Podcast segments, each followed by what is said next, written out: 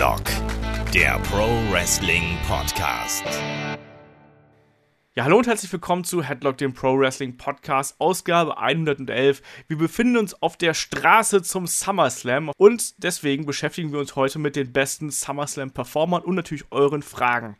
Mein Name ist Olaf Bleich, ich bin euer Host und bei mir da ist heute unser Lokalveranstalter, Pausenclown, äh, DJ, weiß ich nicht, Wedding Planner und man weiß es nicht alles, der Michael Shaggy Schwarz. Guten Tag. Eventmensch hast du vergessen. Hallo Olaf, schön, heute mit dir alleine mal zu sein. Ja, wir haben heute eine lustige Zweierrunde. Ähm, ich habe gerade schon so ein bisschen erzählt, alle Kollegen sind derzeit im massiven äh, Vor-Gamescom-Stress, deswegen müssen wir auf das kleine Personal hier zurückgreifen. Das ist aber auch gar kein Problem. Da kommen dann die alten Männer zu Wort, wenn wir hier über äh, SummerSlam History und so ein Kram sprechen. Ich glaube, das wird auch ganz gut, oder was meinst du? Die alten, gut aussehenden Männer, die wir haben ja auch, wir sind auch fast die einzigen, die wirklich jeden SummerSlam mitgemacht haben. Das stimmt, ja, da sind schon, ah, so, das, aber so insgesamt könnte man das so sagen, ja. Aber nicht mitgemacht, sondern vielleicht nur mit äh, angesehen oder so. Ja, dann würde ich mal sagen, lass uns doch dann gleich mal einsteigen hier in das äh, übliche Daily Business. Ähm, ihr wisst, wenn ihr uns äh, Fragen, Anregungen, Ideen, was auch immer einschicken möchtet, dann könnt ihr das tun. Ihr erreicht uns bei Facebook, bei Twitter, bei Instagram und bei YouTube, überall als headlock.de oder einfach headlock. Sollte gar kein Problem sein. Es gibt unsere Website, auch headlock.de logischerweise. Ähm, da gibt es eine wunderschöne Supportseite, wenn ihr uns was in die Portokasse schmeißen wollt. Da gibt es einen Amazon-Link, also sprich, wenn ihr irgendwas einkauft und über diesen Link geht, dann bekommen wir was davon ab. Wir freuen uns über jede Bewertung bei iTunes oder auch bei Facebook. Das hilft uns, damit wir besser gesehen werden mit dem Projekt Projekt und dann würde ich sagen, lass uns einfach mal zum Thema kommen. Ähm, das Thema ist heute, wir stellen ein kleines Ranking auf mit dem Titel SummerSlam Performers. Sprich, wer hat die besten Leistungen gebracht, wer stand in den äh, größten, wichtigsten Matches und wer vielleicht auch in den meisten Main Events. Wir haben eine kleine Rangliste für euch zusammengestellt und die werden wir gleich dann mal abarbeiten. Was heißt abarbeiten, kriegst du negativ, aber wir werden gleich mal darüber sprechen und dann vor allem auch äh, so ein bisschen die Matches durchgehen und nochmal so ein bisschen in Erinnerung an die jeweiligen äh, Wrestler schwelgen. Ja, Shaggy, du als, äh, wir haben es gerade schon gesagt, als erfahrener Wrestling-Fan, was verbindest du denn mit dem SummerSlam so im Allgemeinen? Das ist äh, eine schöne Aussage, ein erfahrener Wrestling-Fan. Das ist jetzt ein großes Kompliment. Ich nehme es mal als, als großes Kompliment an von dir, Olaf. Ja, Dankeschön. so ist gemeint. Ja, SummerSlam, das ist, äh, ja, das ist das heißeste Wrestling-Sommerereignis des Jahres. So sollte es zumindest sein. Das ist quasi das zweite, zweitwichtigste Großereignis in den Augen der WWE möglicherweise, vielleicht in den Augen der Fans nach dem Royal Rumble das dritte. Aber es ist quasi die größte Party des Sommers und so wird es von der WWE jetzt auch seit Jahren dargestellt. Und es hat auch wieder an, an Wichtigkeit äh, zugenommen in den letzten Jahren und die WWE stellt auch hier ihre größten Matches auf im Sommer. Ja, es war eine ganze Zeit lang nicht unbedingt so. Ne? Da hat man so ein bisschen das Gefühl gehabt, dass der SummerSlam so irgendwo in den B-Pay-Per-Views dahin dümpelt, aber jetzt in den letzten Jahren hat man auch die, man hat ja die, die Länge der Events auch wieder forciert, also sprich, die Events sind jetzt auch fast genauso lang wie bei WrestleMania und es erwartet jetzt ja auch auf jeden Fall ein Vier-Stunden-Event dann äh, in zwei Wochen, in einer Woche, Entschuldigung. Ähm, und ja, also WWE weiß schon, was sie am SummerSlam haben und äh, vor allem, ich finde auch, das ist immer die Veranstaltung, ja, da hat man einen ganz anderen Vibe als bei WrestleMania. Es ist halt ein bisschen lockerer. Da ist auch manchmal sind da auch ein paar Verrücktheiten mit dabei. Und es ist aber auch, finde ich, der Event, den ich ganz extrem mit sehr, sehr guten Wrestling-Matches verbinde im Vergleich zu WrestleMania, wo man häufig auch einfach diese bombastische Show einfach im Vordergrund hat. Das ist mal so für mich ganz persönlich ähm, so ein, so ein Punkt. Das ist definitiv so. Also es ist nicht, hat nicht ganz, auf jeden Fall nicht die Wichtigkeit von WrestleMania, aber die, der SummerSlam wird jetzt auch in den letzten Jahren auch immer an große Städte gegeben, war ja auch jetzt jahrelang in, in Los Angeles äh, beheimatet, der SummerSlam. Am Stück, waren es nicht drei, vier Jahre am Stück? Ja. Im ja. Staples Center. Und auch der wird jetzt, äh, da, auch da reisen sich die großen Städte in Amerika drum, jetzt den SummerSlam mit allem drumherum dann auch austragen zu dürfen. Ganz genau. Jetzt dieses Jahr ist es äh, in New York. Aber auch da, ne, New York, äh, Big Apple, also viel größer als irgendwie nach New York zu kommen, äh, geht es natürlich nicht, auch wenn die Halle dann nicht, es ist jetzt keine riesengroße Arena, wie es halt sonst ist, aber, äh, wie es bei WrestleMania ist, aber nichtsdestotrotz ist es halt eben New York, ne? Und äh, WWE legt großen Wert auf den SummerSlam und das ist halt einer der, man sagt ja nicht umsonst Big Four, ne? Da gehört noch die Survivor Series und der Royal Rumble dazu aber trotzdem hat, finde ich, das immer so ein gewisses Flair. Also wir haben da letztes Jahr, äh, war, glaube ich, der, äh, der SummerSlam, glaube ich, auch der erste Big Four Pay-Per-View, den wir hier bei Headlock besprochen haben. Und da ist man dann schon heißer drauf als so ähm, auf den üblichen zwei Wochen Pay-Per-View, den uns WWE ja inzwischen äh, immer übers Network irgendwie zuschießt. Ich finde, das ist immer was Besonderes und da hat man auch besondere Erinnerungen dran und deswegen würde ich mal sagen, wir steigen auch hier gleich mal in die lange Liste ein, weil wir sind wirklich mal alle SummerSlams durchgegangen. Also äh, SummerSlam gibt es seit äh, 1988, wenn ich mich jetzt nicht äh, komplett täusche und entsprechend lange Historie äh, dahinter und es sind unfassbar viele Wrestler, die natürlich auch da angetreten sind. Wir sind alle durchgegangen, also alle Cards, alle Events ähm, haben uns einige rausgeschrieben, einige Wrestler rausgeschrieben und haben uns überlegt, ja, wer da wirklich die Nase vorn hat, wer hat die meisten Main Events bestritten, wer hat die größten Kämpfe bestritten, auch die für die Company wichtigsten Kämpfe bestritten und versuchen da eine herrlich subjektive Rangliste aufzustellen. Und ihr seid übrigens da auch gerne willkommen. Schreibt uns, vielleicht auch auf, als Reaktion auf unsere Liste, wie würdet ihr das sehen? Würdet ihr es anders sehen? Würdet ihr es genauso sehen? Vielleicht habt ihr eine ganz andere Vorstellung von dem, was da bei uns am Ende rausgekommen ist. Also schreibt uns das gerne. Äh, wir sind da sehr gespannt drauf, äh, wie ihr das seht. Und vor allem, ja, ich habe schon gesagt, es sind unfassbar viele Wrestler dabei rumgekommen und deswegen starten wir erstmal durch mit den Honorable Mentions. Also sprich, wer hat es nicht in die Top 10 geschafft, weil es sind so viele Wrestler über die Jahre angetreten, da kommt man gar nicht mehr hinterher. Und ich glaube, da würden wir hier drei bis vier Stunden sitzen, wenn wir jeden einzelnen mit seinen größten Matches besprechen würden. Also, wir haben ja erstmal so eine ganz grobe Auflistung. Ich habe da so Namen wie ein Eddie Guerrero, wie ein Chris Benoit, Rob Van Dam, Kevin Nash, Razor Ramon, auf den kommen wir nachher ohnehin nochmal zu sprechen, mit seinem Leitermatch gegen Shawn Michaels. Ähm, genauso auch Eddie Guerrero ist auch einige Male als Name zumindest vertreten. Ähm, und natürlich auch der gute Randy Savage. Und da hast du auch äh, mich heute noch äh, wegen angesprochen, Shaggy. Ja, das ist richtig, weil tatsächlich, wenn ich an den SummerSlam denke, denke ich zum einen sehr, sehr gerne an, es war 91 zurück, da gab es der Main Event war das Match Made in Hell. Das, dazu kommen wir später noch. Genau. Aber es gab den Co-Main Event, was jetzt kein Kampf war. Das war das Match Made in Heaven. Das war tatsächlich meine erste Hochzeit im Ring, die ich quasi so gesehen habe. Und es war damals schon, schon was Besonderes. So ich als, als kleiner Junge und dann sieht man da diesen Savage und die Miss Elizabeth, wie sie dann nach einem langen Streit, in dem sie auseinander waren, dann sich tatsächlich doch bei WrestleMania wiedergefunden haben. Und, und da ging es dann so weit, dass sie geheiratet haben. In Wahrheit waren sie natürlich längst verheiratet, aber das wusste ich damals auch noch nicht und ich fand, das war was ganz Besonderes. Das ist mir bis heute in Erinnerung geblieben. Das ist auch eine Hochzeit, die dann tatsächlich im Ring stattgefunden hat, die nicht unterbrochen wurde von irgendwelchen Interference anderer Leute. Nein, es war das Match made in heaven. Genau, die Partycrasher kamen ja dann erst im Abgang. Dann kamen die Partycrasher bei der, bei der Aftershow-Party, genau. bei, der, bei der Hochzeitsfeier. Genau, dann kamen der Undertaker und Jake the Snake Roberts, beziehungsweise erstmal kam ein Geschenk von Jake Roberts, wo natürlich dann eine, äh, eine Schlange drin war und dann äh, attackierte der Undertaker Randy Savage mit der Urne und da gab es den, den Beatdown und ganz viel Gekreische und so und äh, das war dann eben auch der Start der Fehde oder eine weitere Forcierung der Fehde zwischen Macho Man Randy Savage und ähm, Jake the Snake Roberts damals. Das war ja wirklich auch ein heißes Ding und gerade Randy Savage und auch Jack Roberts waren ja so Charaktere, die waren gemacht für so persönliche Geschichten, weil die halt auch von ihrer Art her ähm, gut funktioniert haben. Also die, so leid es mir tut, haben es aber alle nicht bei uns in die Top Ten geschafft. Genauso auch wie zum Beispiel so ein paar Leute wie einen Roman Reigns oder einen Seth Rollins, weil die einfach auch nur zu frisch dabei sind. Und äh, ja, die haben es halt alle nicht geschafft, aber ich würde sagen, jetzt hat dann doch jeder mal so drei Honorable Mentions frei, über die wir mal kurz hier ein bisschen ausführlicher sprechen können. Shaggy, du darfst anfangen. Wen würdest du denn da noch besonders ehren wollen mit der Shaggy-Verdienstmedaille? Na, ich habe ja quasi eben schon mal das, äh, das Segment Match Made in Heaven erwähnt, aber was auch im gleichen Jahr war, ähm, ich weiß nicht, wahrscheinlich werden wir nachher nochmal ganz kurz drüber, drüber reden, aber das war, wie gesagt, das Match Made in Hell, weil da gab es einen Special Referee an dem Abend.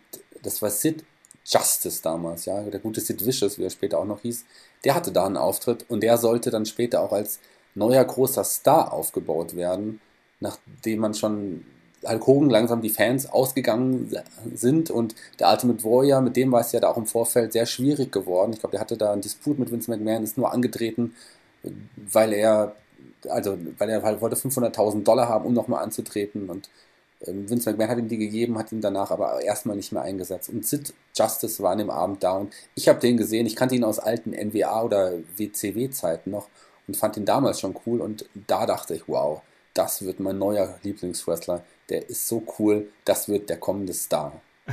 das hat ja auch sehr lange gehalten, dann wurde er bei WrestleMania 8 entlassen. Oder nach WrestleMania 8.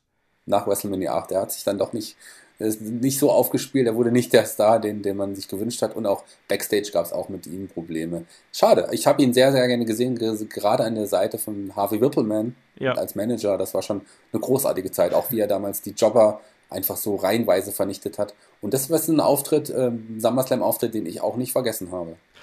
Ja, ich mochte Sid damals auch sehr gerne. Also ich fand, der ist halt natürlich, gerade so, wenn du ein, ein kleiner Junge bist, äh, ist der unfassbar imposant. Auch mit seinem Gesicht, der ist jetzt ja auch ein unglaublich markanter Wrestler, also den siehst du einmal und du, behältst den auch. Und der hat ja auch in der SummerSlam-Geschichte dann auch noch äh, so seine, seine Matches bestritten. Also ich erinnere mich da noch an, an Kämpfe gegen, glaube ich, einen British Bulldog hatten wir noch dazwischen und so weiter und so fort. Also der hat auch durchaus seinen Fußstapfen in der WWE-Historie hinterlassen.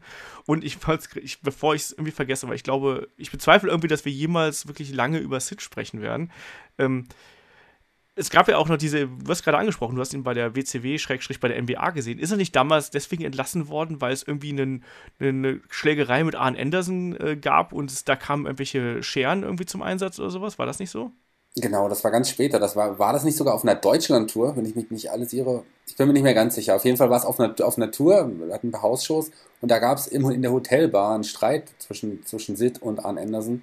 Und ähm, man sieht zwar Sid vor sich, aber an Anderson war dann doch der härtere Hund und Sid hat, ähm, weil er ja sich doch ein bisschen Angst dann bekommen hatte, wohl, so habe ich es zumindest gelesen, eine Schere geholt und hat mit einer Schere auf Arne Anderson eingestochen. Das war äh, nicht so gut, würde ich sagen. Und das hat ihm dann auch den Job erstmal in der, in der WCW damals dann gekostet. Genau. Aber er ist auch wiedergekommen. Ja, das ist halt auch immer das Kuriose am Wrestling. Ne? Irgendwie dann kommen sie dann doch irgendwie alle wieder. Naja. Aber noch ein Fun Fact zu, zu Sid. Ähm, wie ich gesagt, ich war ein Riesenfan. Ich war damals 13, als ich ihn das erste Mal gesehen habe, diese coole Pose gab, wo er sich so auf die, auf, niederkniet auf dem einen Bein und die Arme so hebt. Das habe ich damals gerne auf dem Schulhof gemacht. habe mich damals aber gewundert, warum die Frauen damals nicht auf mich standen. Ich habe nicht. jetzt, jetzt, wo ich so drüber nachdenke, könnte ich es mir erklären. Ja, ich, ich kann da auch was ähnliches bringen. Also, wenn wir hier gerade schon darüber sprechen, wie man als Kind irgendwie seine Idole nacheifert, dann werfe ich einfach mal hier den Ultimate Warrior als Honorable Mention in unsere lustige Runde hier rein. Also zum einen hat er Ende der, Ende der 80er, Anfang der 90er natürlich auch richtig geile Matches bestritten. Also muss ich sagen, hier sein, sein legendärer ähm, IC-Title gegen Honky Tonk Man äh, 1988.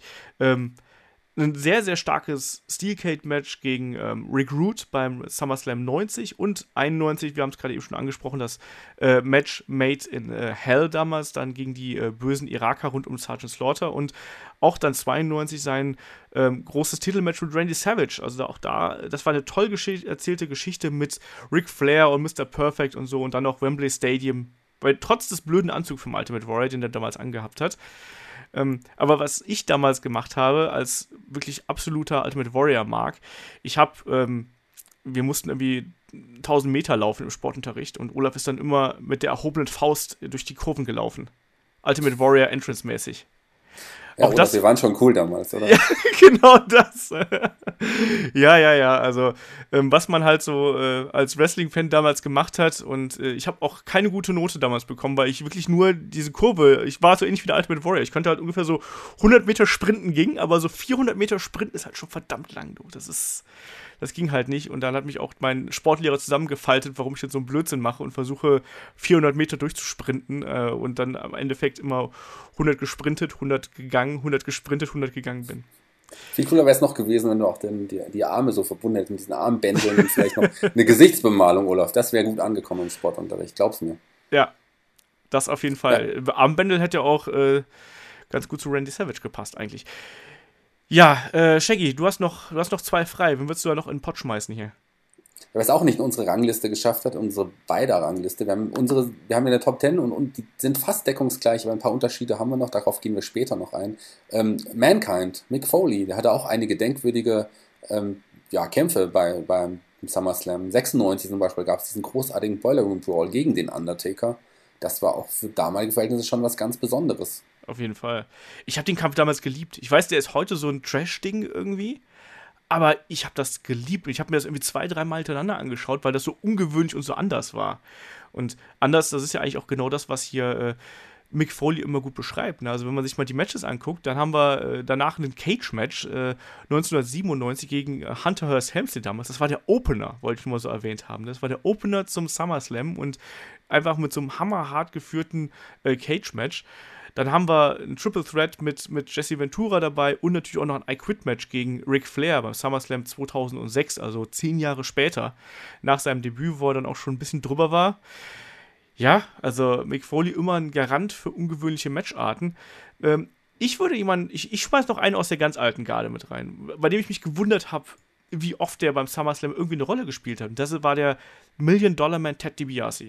Ähm, ich habe den irgendwie so kurz aufgeführt und dann ist mir erstmal aufgefallen, wie, was, wie wichtig der dann auch im Endeffekt war. Ne? Also, egal ob es jetzt äh, beim ersten SummerSlam gewesen ist, wo er halt eben Teil des Main Events war, zusammen mit äh, Andre the Giant als die Megabucks gegen Hulk Hogan und Randy Savage, die Megapowers.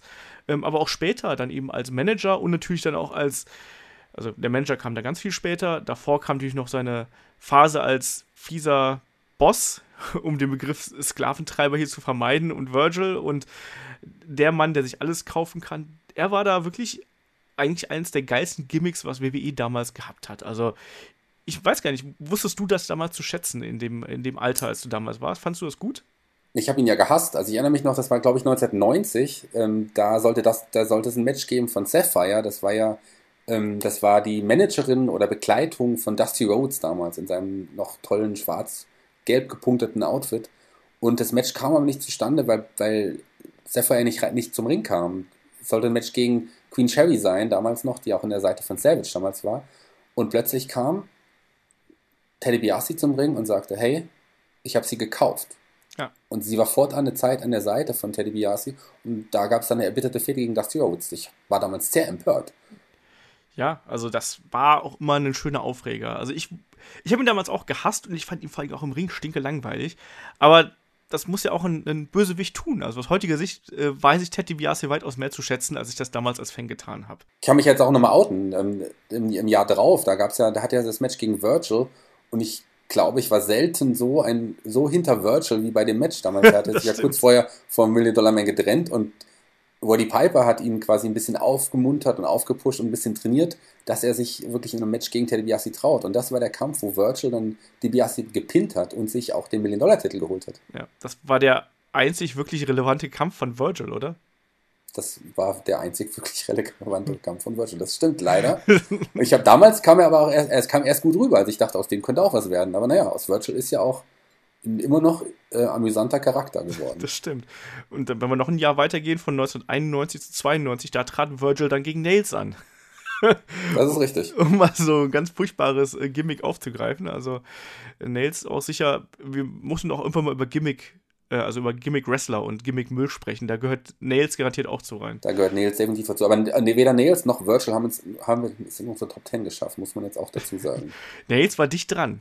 Also mit seinem Sieg über Virgil war er schon dicht dran. Shaggy, wen würdest du da noch im Pott schmeißen? Ja, ich, wenn ich auch mal Pott schmeißen würde, der es leider nicht ganz geschafft hat, ist vielleicht CM Punk. Der hatte auch einige denkwürdige Schlachten beim SummerSlam, aber hat es nicht in unsere Top 10 geschafft. Hat sich aber auch den World Heavyweight Titel 2.8 gegen JBL geholt. Also hat er einige, einige World Titels beim SummerSlam gewonnen. Auch, auch im Jahr drauf gegen Jeff Hardy ja. ging es um den Titel. 2011, nicht vergessen hier, das große Match gegen John Cena damals mit Cash-In von Del Rio und so, also wo er dann auch wirklich in, im Mittelpunkt war, ne? Und später auch noch ein großes, großer Kampf gegen Brock Lesnar. Also CM Punk, also CM Punk war einer von den Kandidaten, den hatte ich auch erst so auf Platz 9 oder 10 und der ist dann irgendwann so rausgerutscht, so, also beim Sortieren. Also den hatte ich echt erstmal noch dabei.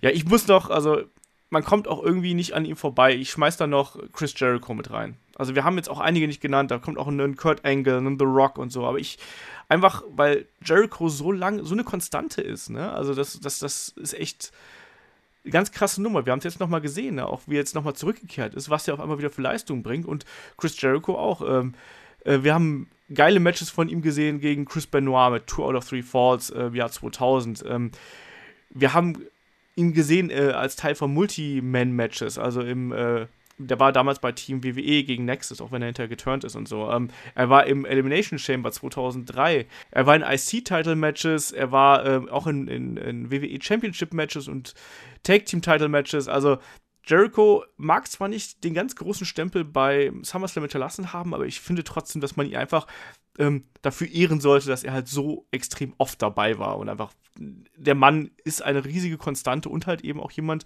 der sich immer wieder selbst erfunden hat. Das haben wir ja auch schon im Jericho-Podcast gesagt. Jericho schafft es immer irgendwie, sich relevant zu halten, sich immer irgendwas Neues auszudenken, dass der unterhaltsam ist. Ne? Also wenn ich jetzt hier durchgehe, dann hast du den, den Ayatollah of Rock'n'Roller Jericho, du hast den Best Wrestler in the World Jericho, du hast den, äh, jetzt im 2016er äh, SummerSlam hast du halt dann eben den Best Buddy von Kevin Owens äh, dann schon auf dem Weg und mit der List und so. Also Jericho ist einfach eine, eine Granate, um es mal so zu sagen.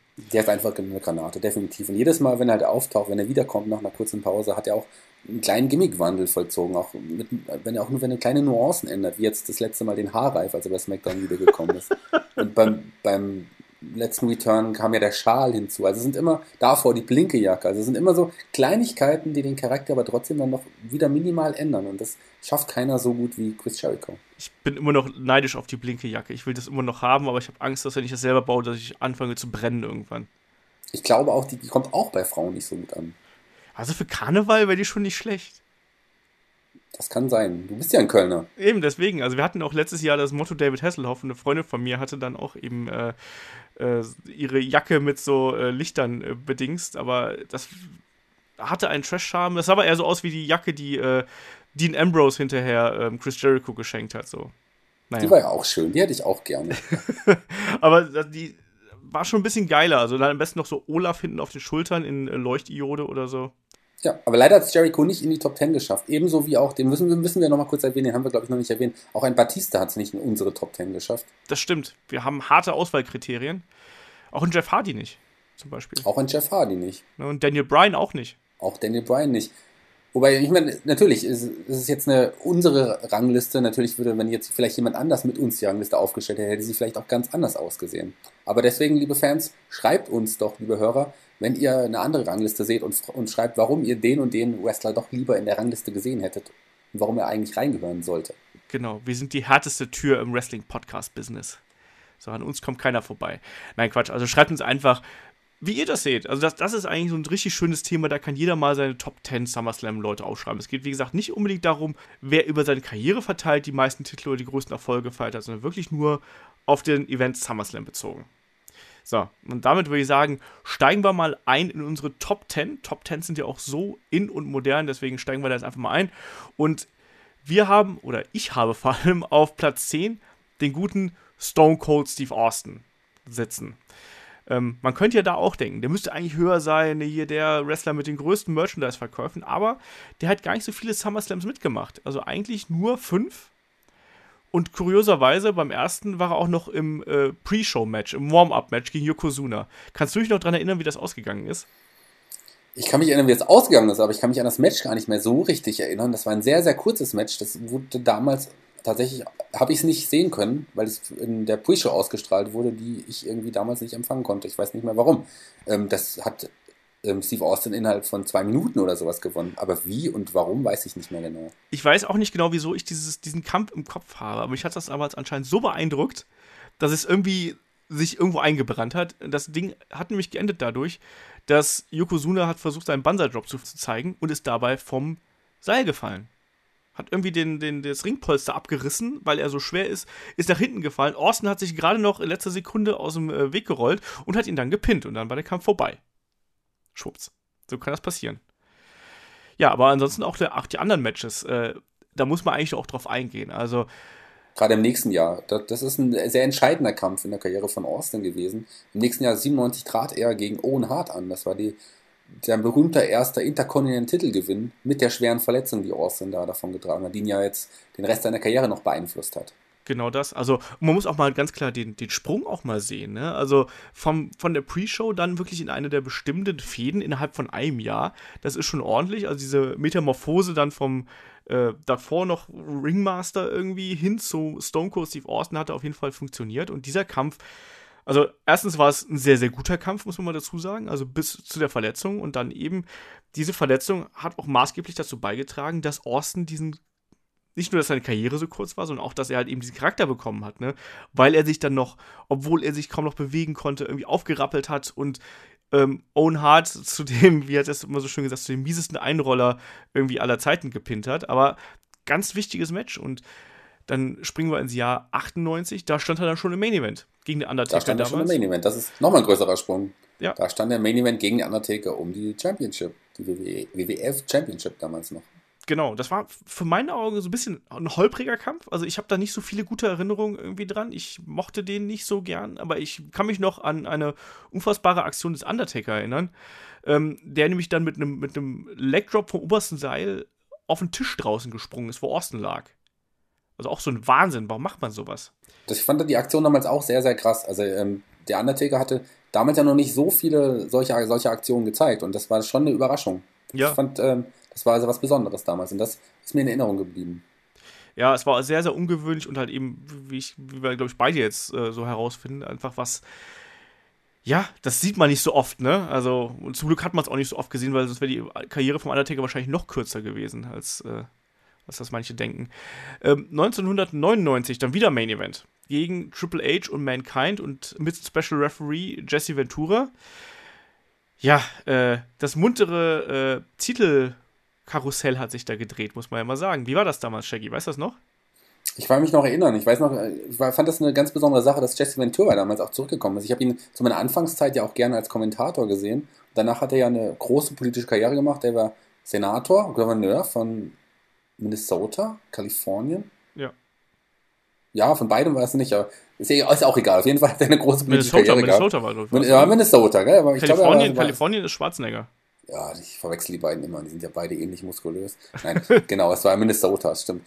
Und er kam, hatte dann eine Rückkehr gefeiert und das war schon was ganz Besonderes. Und äh, er war eindrucksvoll wie eh und je und äh, die, hat da auch irgendwie was Besonderes in diesen, diesen Kampf gebracht. Ich hatte mich gefreut, Jesse Ventura wiederzusehen. Ja, hat vor allem natürlich auch Mainstream-Attention gezogen, muss man sozusagen. Also die Aufmerksamkeit der Medien ist natürlich durch so einen Star äh, immer irgendwie gegeben. Ähm, worauf ich natürlich hinaus wollte, war diese lustige Geschichte, die hier mit dem Titel passiert ist. Ne? Weil der eigentliche Plan war ja, dass Triple H beim SummerSlam den Championship äh, gewinnt. Und das hat, da hat sich ja Steve Austin damals gegen geweigert, weil er gesagt hat, das ist nicht der Moment, äh, wo er Triple H den Titel geben würde. So. Genau, er wollte ihn nicht gegen Triple H verlieren. Genau, und deswegen gab das ein ganz merkwürdiges Finish, äh, bei dem dann äh, Mankind plötzlich nochmal Champion geworden ist, was eigentlich auch gar nicht so geplant war. Nur um dann tags drauf bei der Raw-Folge, also bei der, bei der Raw-Sendung dann am Tag, am nächsten Tag, um dann den Titel dann doch letztlich gegen Triple H zu verlieren. Aber Hauptsache, Steve Austin hat nicht gegen Triple H beim SummerSlam verloren. So, das war damals, das war ihm damals wichtig und ja, äh, ich finde so, solche Sachen kratzen immer so ein bisschen an Legenden. Geht das nur mir so? Oder ist das bei dir auch so? Ja, aber, ähm, es hat ja noch so ein bisschen auch den, den Nachhall gehabt nach dem Montreal Screwjob noch und um die, um die Clique und klar mag ich nicht, wenn man so Backstage-Spielereien betreibt, wenn man seine Macht ausnutzt und seinen Titel nicht verlieren will. Ich kann es manchmal nachvollziehen, wenn dann wirklich jemand total unsympathisch ist oder man denkt, ey, das ist jetzt nicht der richtige Moment. Ein Austin konnte es sich halt damals erlauben und der hat es einfach getan. Klar, äh, lässt es einen faden Beigeschmack, aber das hat Mankind einfach noch auch mal einen Titel gebracht. Auch schön. Ja, immer das, immer das Positive an der Sache sehen. Aber es hätte natürlich schon für Triple H, glaube ich, wäre es halt schon schön gewesen, auf der größeren Bühne äh, den World Title zu gewinnen. Das hätte schon noch ein bisschen mehr äh, Wumms gehabt. Aber nichtsdestotrotz war das dann danach dann eben der, der, das große Durchstarten eigentlich für Triple H, den wir nachher auch nochmal eingehender beleuchten werden. Ja, und 2001 dann, das war mitten in der Invasion-Zeit, also sprich als ECW und WCW mit Teil des äh, WWF-Universums und des WWF-Kosmoses geworden sind. Da gab es dann äh, die Fehde zwischen Kurt Angle und Steve Austin und dann eben auch im Co-Main-Event traten die beiden gegeneinander an. Das war auch ein, ah, ein ungewöhnlicher Event, weil im, im äh, Main-Event wurde der WCW Heavyweight-Title ausgefochten damals zwischen The Rock und Booker T. Was ja auch schon absurd ist eigentlich, dass bei einem WWF-Event irgendwie der WCW-Titel im Main-Event steht, aber naja. Und hier haben sich halt äh, Kurt Angle und Steve Austin aber eine große Schlacht geliefert, was die mir deutlich besser gefallen hat als äh, der eigentliche Main-Event da. Wie war das bei dir damals? Das ist richtig. Klar, ich habe mich auch mehr auf diesen Kampf gefreut, war auch überrascht, dass äh, man Rock gegen Booker T in den Main Event stellt. Allerdings war ich vom Ende des Kampfes Kurt Angle gegen, gegen Steve Austin nicht so wirklich begeistert, weil der endete leider in einer Disqualifikation, oder? Ja. Das stimmt. Das hat so ein bisschen, äh, auch da wieder, ne? Das hat so ein bisschen äh, die Wirkung aus dem Kampf genommen. Aber der Kampf an sich war super. Also die beiden hatten eh eine äh, grandiose Chemie. Ich meine, die beiden hatten auch nochmal ein Aufeinandertreffen bei No Mercy, was glaube ich nochmal eine Stufe härter äh, gewesen ist. Also äh, diese Fehde kann man sich da problemlos anschauen, vor allem auch mit Kurt Angle, der da eine ganz andere Seite von sich auch gezeigt hat. Das Tja. ist richtig. Und der Kampf hatte dann auch wenigstens ein zufriedenstellendes Ende, auf jeden Fall. Das stimmt. Ja, damit sind wir durch mit Platz 10, also Steve Austin auf Platz 10. Platz 9 ist äh, jemand, der charakterlich kaum anders äh, sein könnte, und das ist nämlich der gute Edge. Adam Copeland äh, belegt bei uns Platz 9 oder bei mir Platz 9. Der hat eine sagen wir es mal so, eine, eine wechselseitige äh, SummerSlam-Karriere hingelegt. Also gestartet 98 in einem merkwürdigen Mixed Tag Team Match äh, zusammen mit Sable gegen Mark Marrow und Jacqueline. Das hat auch überhaupt nicht gepasst. Also ich erinnere mich auch das noch ganz furchtbar. gut daran. Es war ja so, dass, dass Mark Marrow und Sable sich gerade getrennt hatten und äh, Jacqueline an die Seite Mark Marrows gestoßen ist und, und Sable wollte dann suchte sich einen Partner und hat sich dann ausgerechnet damals noch den mysteriösen Edge ausgesucht. Das hat irgendwie gar nicht gepasst. Nee, er hat ja damals noch nicht gesprochen, großartig. Der war auch noch sehr, sehr jung und da, man konnte zwar immer ahnen, dass da irgendwie was drinsteckt, aber der war auch noch gar nicht bei WWE angekommen oder WWF damals noch so richtig angekommen. Äh, das hat überhaupt nicht gepasst. Der Kampf war auch nicht wirklich gut und das hat einfach ein bisschen gedauert. Ne? Also deswegen, danach startete er dann irgendwann diese ähm, Geschichte, dass er sich mit, mit Christian zusammengetan hat und da diese Tag-Team-Zeit, die prägt Edge ja bis, bis heute eigentlich. Also Edge und Christian, die gehören ja einfach so namentlich und auch gedanklich und auch beim WWE Network natürlich zusammen. Hätte man sie nicht abgesetzt. ähm, Jahr draus, also 1999, war er dann äh, Teil des ähm, Tag Team Turmoil Matches, sind, haben sich wacker geschlagen da. Unter anderem gab es einen kleinen Vorgeschmack auf die Fehde mit den Hardys, also sprich, die haben ein längeres, ähm, längeren Abschnitt in diesem Kampf bekommen, wo die beiden Teams gegeneinander ähm, sich gezeigt haben. Und da äh, hat man sich wirklich schon gedacht, so, boah, alter Schwede, die beiden Tag Teams da, die werden das noch rocken. Da wird noch was passieren. Es war ja auch damals so, dass die, die Hardys waren ja damals sogar die New Brood. Also Edge und Christian hatten sich kurz vorher von Gangrel getrennt und Gangrel hatte sich Matt und Chef für kurze Zeit an seine Seite geholt. Und ähm, da ging es los. Ja, das war eh, also was ja mit der New Brood da passiert ist, irgendwann, die Hardys waren ja dann auch irgendwann bei Doc Hendricks, waren sie doch auch hier irgendwie zwischendurch mal ja, man, da wusste man noch nicht so genau, was man mit ihnen anstellen sollte, ne? Also hatte ich so ein bisschen den Eindruck. Also so das, dieses New Brood Gimmick, das war ja immer, oder dieses Brood Gimmick im Allgemeinen war ja durch den Entrance halt eben total geil. Aber irgendwie hat man das Gefühl gehabt, dass die Hardys da nicht so recht reingepasst haben, ne? Die aber, haben da nicht reingepasst, das stimmt. Und aber ja drauf. Ja drauf, das, das war dann wieder was anderes. Da gab es da gab's endlich das große Aufeinandertreffen.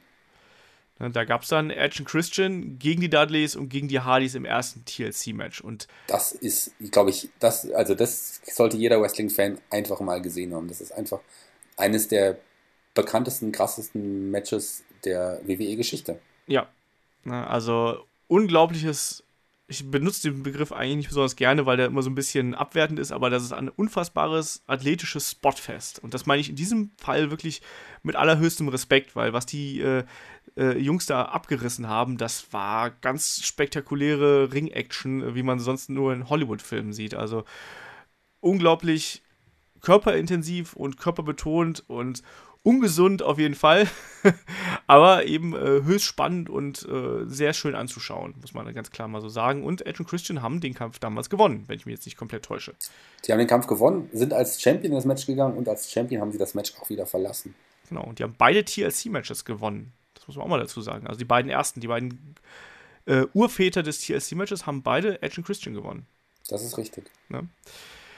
Ja, äh, das, danach ging es so ein bisschen hin und her für Edge, finde ich. Also so gefühlt. Es waren immer noch gute, alles gute Gegner, aber nicht mehr ganz so im Mittelpunkt. Also das TLC-Match hat halt ganz klar beim SummerSlam 2000 die Show gestohlen. Das muss man äh, so in aller Deutlichkeit sagen. Die Jahre drauf waren halt so ein bisschen bescheidener. Ne? Da ging es dann 2001, hat, er, hat Edge immerhin den Titel, den IC-Titel von äh, Lance Storm damals gewonnen. Das war diese Zeit der Invasion damals. Lance Storm als Mitglied der Alliance und Edge als WWF-Vertreter.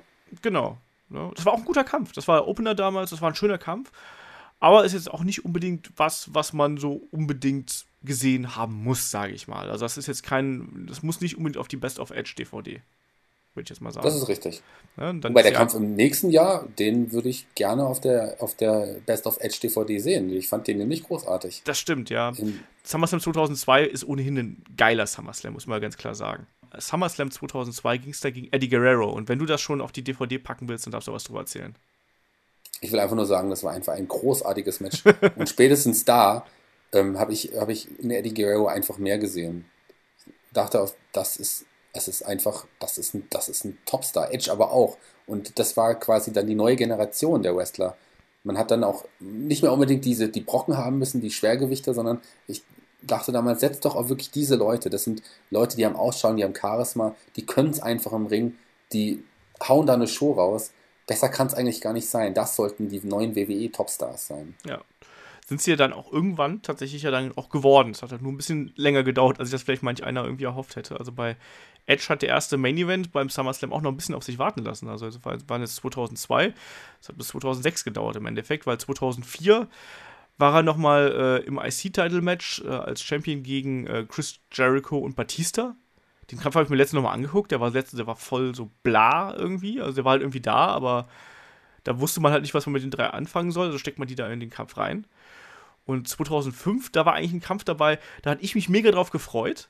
Und dann ist es halt nur ein Beatdown geworden. Also Edge gegen Matt Hardy war das damals. Und das war ja damals diese Geschichte mit, äh, mit Lita, wo Matt Hardy dann erstmal entlassen worden ist, wegen der ganzen Geschichte. Äh, Edge und Lita dann äh, als wo bekannt geworden ist, dass die quasi eine Affäre gehabt haben, obwohl Lita eben mit Matt Hardy was hatte und so weiter und so fort. Und Matt Hardy ist dann zurückgekehrt und dann war das quasi das erste Aufeinandertreffen zwischen den beiden, offiziell im Ring. Und das, das endete, und das endete dann in, in, so einem, in einem blutenden Matt Hardy, der äh, durch K.O. verliert. Habe ich nicht verstanden damals. Es war, auch, es war schon was Besonderes. Also man muss dazu sagen, Matt Hardy war ja davor im Vorfeld länger verletzt und in der Zeit hat sich was angebahnt zwischen der Freundin von Matt Hardy und Edge, die quasi auch äh, privat ja gute Freunde waren. Aber Lita hat sich dann umentschieden und ähm, das kam halt in der, das hat die Presse halt dann auch berichtet, die Wrestling-Fans haben es mitbekommen. Und ähm, Matt hat sich ja natürlich logischerweise darüber aufgeregt, wurde erst von der WWE gefeuert. Und nachdem auch die Fans wirklich auch für ihn eingesetzt haben, hat man ihn zurückgeholt und hat dann tatsächlich eine wahre Geschichte in den, im Ring äh, wiedergegeben und hat da eine Geschichte weitererzählt. Und es war eine große Erwartungshaltung und letzten Endes war man von dem Kampf enttäuscht. Ja. Die, also die letztlich, die richtig guten Kämpfe, die kamen dann erst später. Da gab es ja dieses äh, diverse Stipulation-Matches, ähm, auch bei Raw, aber auch dann bei den darauffolgenden Pay-Per-Views, wo die beiden sich das dann richtig so gegeben haben, wie man sich das eigentlich hier schon beim SummerSlam gewünscht hätte, muss man sozusagen. Ja, 2006 Edge gegen John Cena. Main Event. Im Main Event. Und? Das kann man so machen. Siegt ähm, gegen John Cena WWE Championship Match. Ja. Das kann auch nicht jeder von sich behaupten, ne? Mal äh, John Cena im Main Event geschlagen zu haben. Da gibt es nicht so viele von. Ähm, zwei Jahre später, also äh, 2008, äh, Edge gegen den Undertaker im Hell in a Cell. Auch da unglaublich gutes Match generell. Also die Kämpfe von Undertaker gegen Edge, die sind so ein bisschen ich habe das Gefühl, die, die sind so ein bisschen unter ferner Liefen. Also man sagt, das sind eher so Dinge, die hat man nicht so auf dem Schirm, weil normal sagt man halt Undertaker gegen Shawn Michaels und so, aber auch die Kämpfe gegen Edge, die sind absolut fantastisch und dieser Kampf hier, Hell in a Cell, auch auf jeden Fall, oder? Definitiv. Und das war ja auch eine prägende Fehde bei, bei SmackDown damals. Und ähm, Edge, wenn er nicht hätte früher zurücktreten müssen, wäre er heute noch ein weitaus größerer Name. Er wäre einer der Star Stars schlechthin. Edge ist immer noch ein Star, aber er hätte ein viel größerer Name werden können, wenn die Verletzung nicht dazwischen gekommen wäre. Und er hat jetzt, in 2008 war es jetzt, hat er jetzt schon zwei Jahre im Main Event mit, mitgekämpft, oben, und das hätte auch noch viel, viel länger gehen können. Ja. Der Edge ist wirklich jemand, der unter seiner Verletzung wirklich eine größere Karriere verloren gegangen ist. Ja, es ist extrem bitter gewesen. Ich weiß auch noch, dass das hat mich auch damals sehr schwer getroffen, als äh, Edge seinen Rücktritt dann angekündigt hat.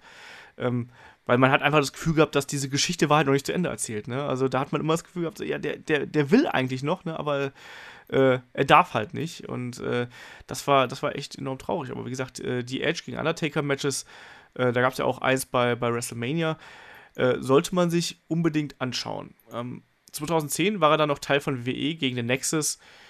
Ja, ähm, ne? Hat zumindest da Storyline angekurbelt und so. Wir haben es gerade gesagt, ist ja dann gegen Team WWE geturnt und so. Aber letztlich dieser Kampf. Hm, wie sind da deine Erinnerungen dran? Ich habe da so ein bisschen Bauchschmerzen bei. Ja, also man hat in, in dem Kampf quasi dann auch spätestens dann Nexus dann so, so, so ein bisschen begraben, leider. Ich hatte da große Erwartungen an, an, an die Gruppierung, gerade nach ihrem großartigen Debüt, was sie da bei, bei War hatten, kurz nach der ersten NXT-Staffel. Ja, leider ist es dann das draus geworden und das ist schade. Ich meine, da kam ja auch bei dem Kampf kam ja auch ein Bret Hart zurück. Das stimmt. Den haben wir nachher auch noch.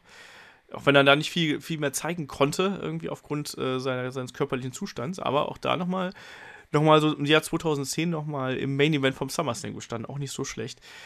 Ja, generell, also dieser Kampf ist halt so, das ist glaube ich auch einer der Kämpfe, weshalb viele John Cena nicht mögen, um es mal so zu sagen. Ja, also die letzten Sekunden dieses Kampfes, wo dann John Cena, ich glaube, zwei, zwei Leute dann innerhalb kurzer Zeit, ich glaube Heath Slater und äh, Wade Barrett mit dem, mit dem äh, Attitude Adjustment abfertigt. Das tut schon weh, wenn man sich das anguckt, um es mal so zu sagen. Das ist richtig. Und das hat, darunter musste John Cena ja auch ein paar Jahre dann drunter leiden. Ja. Inzwischen hat er sich natürlich wieder berappelt, aber das hat ihm äh, sicherlich äh, Schwierigkeiten eingebracht bei den Fans. Ja, auf jeden Fall. Also da, da hat die, die Popularität im Raum drunter gelitten. Gerade bei den, bei den Hardcore-Fans äh, hat das einfach dann gebraucht, bis diese Wunde verheilt ist. Also ja. Platz 8, Hulk Hogan. So. Ja, Hulk Hogan hat es auf Platz 8 geschafft bei uns. Das ist richtig. Obwohl er auch nur, gut, er war die ersten, die ersten, beim ersten SummerSlam stand der Main Event. Dann war er bei den darauffolgenden SummerSlams noch dabei und dann kam, war ja eine lange, lange Pause von fast 15 Jahren. Aber lass uns äh, chronologisch durchgehen. Genau, wir haben es gerade eben schon angesprochen. 88 Mega Powers gegen Mega Bucks. Wie gesagt, damals der erste SummerSlam und wenn man beim ersten Event äh, oder beim ersten äh, Aufkommen eines neuen Pay-Per-Views irgendwie im Main-Event steht, dann bedeutet das, du bist on top of the company. Genauso wie es damals Randy Savage, Ted DiBiase und Andre the Giant waren. Also da schon mal äh, ganz wichtig. Jahr drauf, muss ich ganz ehrlich sagen, ich kann mich an diesen Kampf nicht mehr erinnern.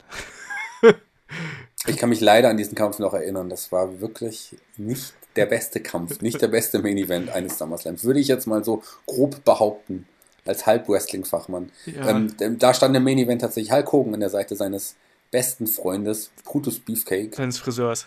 Seines Friseurs. aber so wie der damals aussah, wäre ich, glaube ich, auch nicht zu ihm zum, zum Haare schneiden gegangen. Gegen dann seinen Erzfeind im letzten Jahr, mit dem er noch zusammen gekämpft hat, Randy Savage. Und Randy Savage hat sich tatsächlich an seine Seite den großartigen Zeus geholt, der ja eigentlich nur ein Schauspieler ist. Ja. Tony Lister heißt er, glaube ich, im richtigen Namen. Ja, ich meine schon. Und damals kam im Kino halt dieser, dieser ähm, Hogan-Film, wie hieß der denn nochmal? Wo er auch diesen diesen Fighter, wo er am Ende auch gegen diesen Zeus gekämpft hat. Das war quasi sein Feind aus dem Film. Ja, es war, es war nicht over the top, es war, verdammt, wie hieß der denn nochmal? Wir haben es gerade eben angesprochen, ne? Also dieser betreff betreffende Film, das war No Holds Barred oder wie es in Deutschland hieß, der Hammer. Der Hammer, genau, der Hammer. Stimmt. Und, und der gute Mann mit, der, mit dem leicht äh, schielenden Auge äh, hieß Tommy Lister, zumindest laut äh, Wikipedia.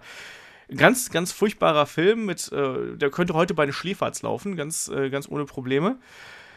Ja, und der Main Event war, könnte auch bei den Schläferz laufen, oder? Der könnte da auch laufen. Und dieser Tommy oder Tony? To Tony Lister, wie ich, äh, wie ich denke, dass er so heißt, kam ja später auch tatsächlich nochmal bei der WCW vor in der Fehde gegen Hogan. Ganz ist, schlimm. Das ist furchtbar. Ja, also Sus, äh, eine, eine, eine, eine ich weiß gar nicht, wie man das beschreiben soll, ohne dass es ganz furchtbar beleidigend wird, aber das, ist, war, das war kein guter Main Event. Ich weiß, ich muss gleich echt nochmal gucken, ob ich ihn überhaupt gesehen habe oder ob ich den immer, ob das einer der wenigen Kämpfe ist, die ich immer äh, umgangen bin. Naja, man weiß es nicht. 1990 dann zumindest ein Kampf, der von der Storyline her eigentlich wie auf Hogan zugeschnitten war. Da ging es dann im Co-Main Event gegen Earthquake und als Kind mochte ich diesen Kampf. Wie war das bei dir? Ich hab, mochte diesen Kampf auch. Gerade auch diese die Fehde war sehr, sehr, das war eine erbitterte Fehde. Für mich als Kind damals äh, so das brutalste, was ich bis dato fast gesehen habe. Es war bei einer Brother Love Show, wir können ja kurz darauf eingehen, auf den Kampf, weil ja. das wirklich interessant war damals. Bei einer Brother, es war, glaube ich, bei einer Brother Love Show, das war auch so eine Talkrunde, die es damals gab, ähm, wurde Hogan attackiert von Earthquake. Und Earthquake zeigte seinen Earthquake Splash auf ihn, auf Hogan sodass er damals auf einer Trage abtransportiert werden musste. Und das habe ich bis dato noch nicht gesehen gehabt. Sogar Hogans Kreuz, dieses Kreuz, was er immer umgehängt hatte, ist das irgendwie abgerissen worden und lag dann da. Und das war so eine sehr dramatische Szene. Die WWE hat dann damals aufgerufen, schickt doch Hogan bitte Genesungskarten. Das und ich habe damals als Kind tatsächlich, wollte ich eine Karte an Hogan schicken. Get well soon, lieber Hogan. Der war dann ein paar Wochen tatsächlich aus dem Schoß und kam dann halt zum Kampf gegen, gegen, Jok, äh, gegen Yokozuna, wollte ich nicht sagen, gegen Earthquake kam er dann zurück. Genau. Es hat so ein bisschen Rückbezüge auf die Andre the Giant Fehde genommen, finde ich. Es hat sich so ein bisschen angefühlt, wie das damals gewesen sein muss. Also, ähm, ich fand das damals, ich fand auch Earthquake damals sehr, sehr beeindruckend, muss ich dazu sagen, weil es halt eben ein sehr schwerer Mann war und aber trotzdem extrem agil. Gerade wenn man so andere Big Men aus der damaligen Zeit gesehen hat, also ein Andre the Giant, also Bam Bigelow, klammer ich jetzt mal aus, der fällt für mich in dieselbe Kategorie wie ein Earthquake, also sehr, sehr beweglich, aber trotzdem hatte man dann immer wieder so die Leute, die sich eben dann kaum noch bewegen können. Aber Earthquake war, war super und extrem agil und diese Fehde, das hat einen beeindruckt, gerade als Kind. Äh, 1991 haben wir dann, da haben wir gerade eben schon drüber gesprochen, das äh, Match Made in Hell mit äh, Sid als äh, Special Referee, mit Hulk Hogan, dem Ultimate Warrior gegen Sergeant Slaughter, Colonel Mustafa und General Adnan. Und diesen Kampf konnte ich irgendwie nicht ernst nehmen. Also ich war ein riesen Ultimate Warrior-Fan und irgendwie macht das ja auch Sinn, die beiden Top-Babyfaces äh, amerikanischen Jungs da gegen die bösen Iraker zu stellen. Aber ich konnte dieses Team aus Slaughter, Mustafa und Adnan nie ernst nehmen. Also war das bei dir auch so?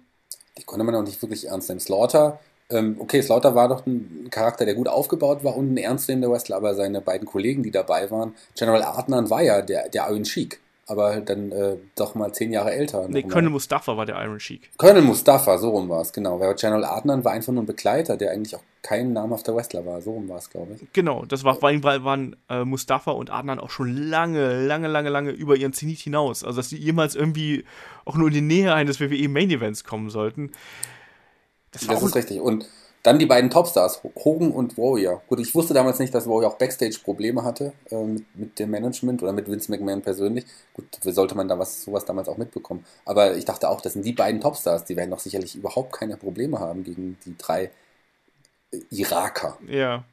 Und man wusste ja auch, also ich war damals, also 91, da war ich so zwölf. Da muss ich auch ehrlich sagen, dass so mein, mein politisches Interesse noch so gegen Null tendierte irgendwie und ich konnte es auch gar nicht so richtig einschätzen. Ich konnte auch diese Fehde, konnte ich gar nicht so richtig greifen und ähm, dass dann auf einmal auch der Warrior, das war ja wirklich dann so, dass der Warrior in diesem Kampf halt eben diese lange ähm, Einsteckphase gehabt hat, wo er dann eben von den drei Bösen dann bearbeitet worden ist und gewirkt worden ist und das war so ein unattraktiver Kampf auch die ganze Zeit und ach schrecklich. Am Ende hat dann äh, hat dann äh, der Warrior auch äh, Mustafa und Adnan äh, mit dem mit dem Stuhl aus der, aus der Halle getrieben und damit Hogan dann äh, gegen Slaughter das Finish machen konnte. Also ja, Warrior wurde dann wochenlang, dann äh, Monate, ich glaube davon noch länger, nicht mehr gesehen erstmal. Da war er erstmal draußen aus den Shows, bis sich die Probleme wieder behoben hatten. Und im Ring haben dann Hogan und Sid, wie ich es vorhin schon erwähnt habe, dann im Ring noch gefeiert. Ja, das fand ich einen sehr großen Verrat übrigens. Als, als ganz beinharter Ultimate Warrior-Fan, ich habe es ja eingangs äh, so ein bisschen angedeutet, wo da meine äh, Tendenzen hingingen, ähm, fand ich das einen unfassbaren Verrat von Hogan gegen den Ultimate Warrior. Und da habe ich Hogan noch viel mehr gehasst, als ich das vorher getan habe.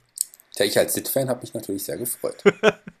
ja, äh, Ultimate Warrior wurde dann tatsächlich erst wieder bei WrestleMania 8 gesehen. Also äh, quasi Dreivierteljahr äh, später dann eben drauf folgenden Jahr. Es hat ein ganzes Jahr gedauert quasi. Aber, aber pro Dauern, also der gute Hulk Hogan hat dann erstmal 14 Jahre warten müssen, bis er sein nächstes WWE-Match beim SummerSlam bestreitet. Und das war nämlich das gegen Shawn Michaels. Das war auch ein, der, der, der, die alte Legende kommt zurück und kämpft gegen quasi jemanden, der in der Zeit auch die WWE versucht hat, auf seinen Schultern zu tragen gegen Shawn Michaels. Das war schon ein besonderer Kampf für, für uns alle damals, würde ich sagen. Ja. Das war schon was Besonderes. Es war, also aus heutiger Sicht ist er aus mehreren Gründen was Besonderes. ähm, und da hat Hogan gezeigt, was für eine Power er hat. Hast du gesehen, wie Shawn Michaels im Ring hin und her geflogen ist? das war unglaublich, wie stark das.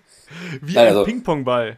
Das ist richtig. Ja. Er hat schon sehr overacted Shawn Michaels in dem Kampf. Wer den Kampf nicht gesehen hat, sollte das bitte nachholen. Wir haben das, glaube ich, schon im Shawn Michaels Podcast auch erwähnt, aber hier ist es wohl so, ich, es war doch ursprünglich auch hier dieser, diese Geschichte, dass ähm, Hogan hätte eigentlich verlieren sollen, wollte das aber nicht und das hat dann eben Shawn Michaels aufgeregt, hat dann im Endeffekt gesagt, so ja komm, dann stecke ich halt den Pinfall an und verliere, hier ist mir egal und hat dann aber eigentlich Hogan komplett durch den Kakao gezogen, weil er einfach alle Aktionen komplett so verkauft hat, als ob Hogan Superman wäre. Also nicht Superman Roman Reigns, sondern wirklich Superman und ist dann da durch die Gegend geflogen und äh, gerade bei diesen Aktionen, wo er sich dann aufs, aufs oberste Seil hat federn lassen, äh, Bauch voran und Hogan hat ihn dann gekickt und er ist dann Meter hoch geflogen und du hast manchmal wirklich den Eindruck gehabt, dass Hogan gar nicht damit umgehen konnte. Ja, und so hat das Hogan sich dann. Am Blick von Hogan gesehen, ja, ja, am Blick von Hogan, der war schon er hat nicht, er wusste das vorher nicht und hat nicht damit gerechnet und war schon sehr, sehr überrascht. Ja, aber das waren auch wirklich nochmal die Zeiten, wo Hogan nochmal Siege einfahren wollte. Also war so ganz äh, fanmäßig ausgedrückt, weil ja drauf ging es dann gegen Randy Orton und man müsste ja eigentlich sagen, so Hogan, ne? Du hast jetzt eigentlich deine besten Zeiten hinter dir, lass doch Randy Orton overgehen hier. Ne? Und die Fehde war ja auch gut, muss man dazu sagen. Die Fehde war super, gerade Randy Orton war ja, ist ja damals dann als Legend Killer aufgetreten und durfte ja einige Legenden dann auch besiegen. Und ich habe eigentlich gedacht, das ist eigentlich logisch, dass jetzt ein Randy Orton auch Hogan besiegen muss, einfach Das würde ihm sonst an Reputation irgendwie kosten zu dem Zeitpunkt. Den Sieg hätte Randy Orton sehr gut gebrauchen können, aber nein, Hogan wollte da auch nicht verlieren. Ja, da gab es dann unter anderem in der Fehde den legendären RKO auf eine Motorhaube. so, das war wirklich der sprichwörtliche RKO out of nowhere. Hogan stand da halt irgendwie und war am Quatschen und auf einmal kommt Randy Orton angeflogen mit dem äh, RKO. Warum auch nicht, aber tja, äh, Hulk Hogan hat sich dann durchgesetzt irgendwie so auf die nicht ganz sympathische Art und Weise und hat dann am Ende Randy Orton besiegt. Das Machst ist leider richtig. Dran. Machst du nichts dran. So, jetzt haben wir die ersten äh, drei Kandidaten durch. Das war so ein bisschen meine Reihenfolge. Der Shaggy hat hier eine andere Reihenfolge gewählt bei diesen drei Kandidaten. Wie war denn deine Anordnung? Ich habe tatsächlich Steve Austin nicht auf der 10 gesehen, sondern ich habe Steve Austin vor Hogan gesehen auf der 8. Einfach aufgrund der wichtigen Matches, die er dann später hatte, die Austin einfach zu dem Star gemacht haben, wie ich es angesprochen habe. Das Match gegen Owen Hart, dann diese ganzen Main Events, die er hatte. Ähm, ich fand ihn einfach, er hat den SummerSlam eine Zeit getragen, von 96 bis in, an die 2000er Jahre ran. Und ähm, deswegen habe ich ihn einfach weiter vorne gesehen, auch weil ich ein riesen Steve Austin-Fan war, vielleicht auch ein bisschen, ich, ein bisschen beeinflusst dadurch. Ich könnte jetzt ja sagen, Hulk Hogan hat den SummerSlam gemacht. Und deswegen ja, habe ich ihn weiter vorne. Genau, gegen, mit Brutus Beefcake gegen Zeus. Moment, du hast gerade 96 das Warm-Up-Match gegen Yokozuna hier als äh, Anfang genannt, ja? Kommen wir zum Platz 7. ja, Platz 7 haben wir jemanden, der ist heute noch aktiv im Ring und da ist mir erstmal aufgefallen, was für eine krasse Quote der hat, gerade was so die Main-Event-Kämpfe angeht. Also sprechen hier über niemand anderes als Brock Lesnar. Übrigens der einzige in unserer Top 10, der auch dieses Jahr im Main Event beim SummerSlam steht. Das stimmt. Und wenn man sich die Reihe anguckt, also Brock Lesnar war, wenn ich mich nicht komplett verzählt habe und irgendwelche Fehler gemacht habe, stand er in 2, 4, 6, 7 SummerSlams, also war auf der Card und davon war er in sechs, eigentlich, Quatsch, eigentlich in allen Matches in irgendeinem Main Event beteiligt. Also das ist schon sehr respektabel. Das begann 2002 mit dem äh, äh, Sieg des Undisputed Championships von The Rock was ja auch extrem wichtig war, muss man so ganz kurz aufzugreifen, da ist ja das Publikum im Kampf quasi gegen The Rock geturnt. Da wusste man ja, der geht wieder nach Hollywood und dreht Filme und das Publikum ist äh, auf Seiten Brock Lesnars geturnt, der damals dann auch der jüngste Undisputed Champion oder World Champion äh, für WWE überhaupt gewesen ist. Also, das ist richtig. Man hat da äh, extrem auf ihn gesetzt. Äh, wie standest du damals zu diesem äh, wirklich kometenhaften Aufstieg von Brock Lesnar? Der hat ja wirklich einen Monster-Push bekommen. Ja, der war zu dem Zeitpunkt noch gar noch nicht mal ein Jahr bei der WWE und im Hauptroster und äh, wurde da schon zum, zum WWE Undisputed Champion. Ich habe es gefeiert, ich fand ihn großartig. Er war so super dargestellt, mit auch Paul Heyman damals schon an seiner Seite.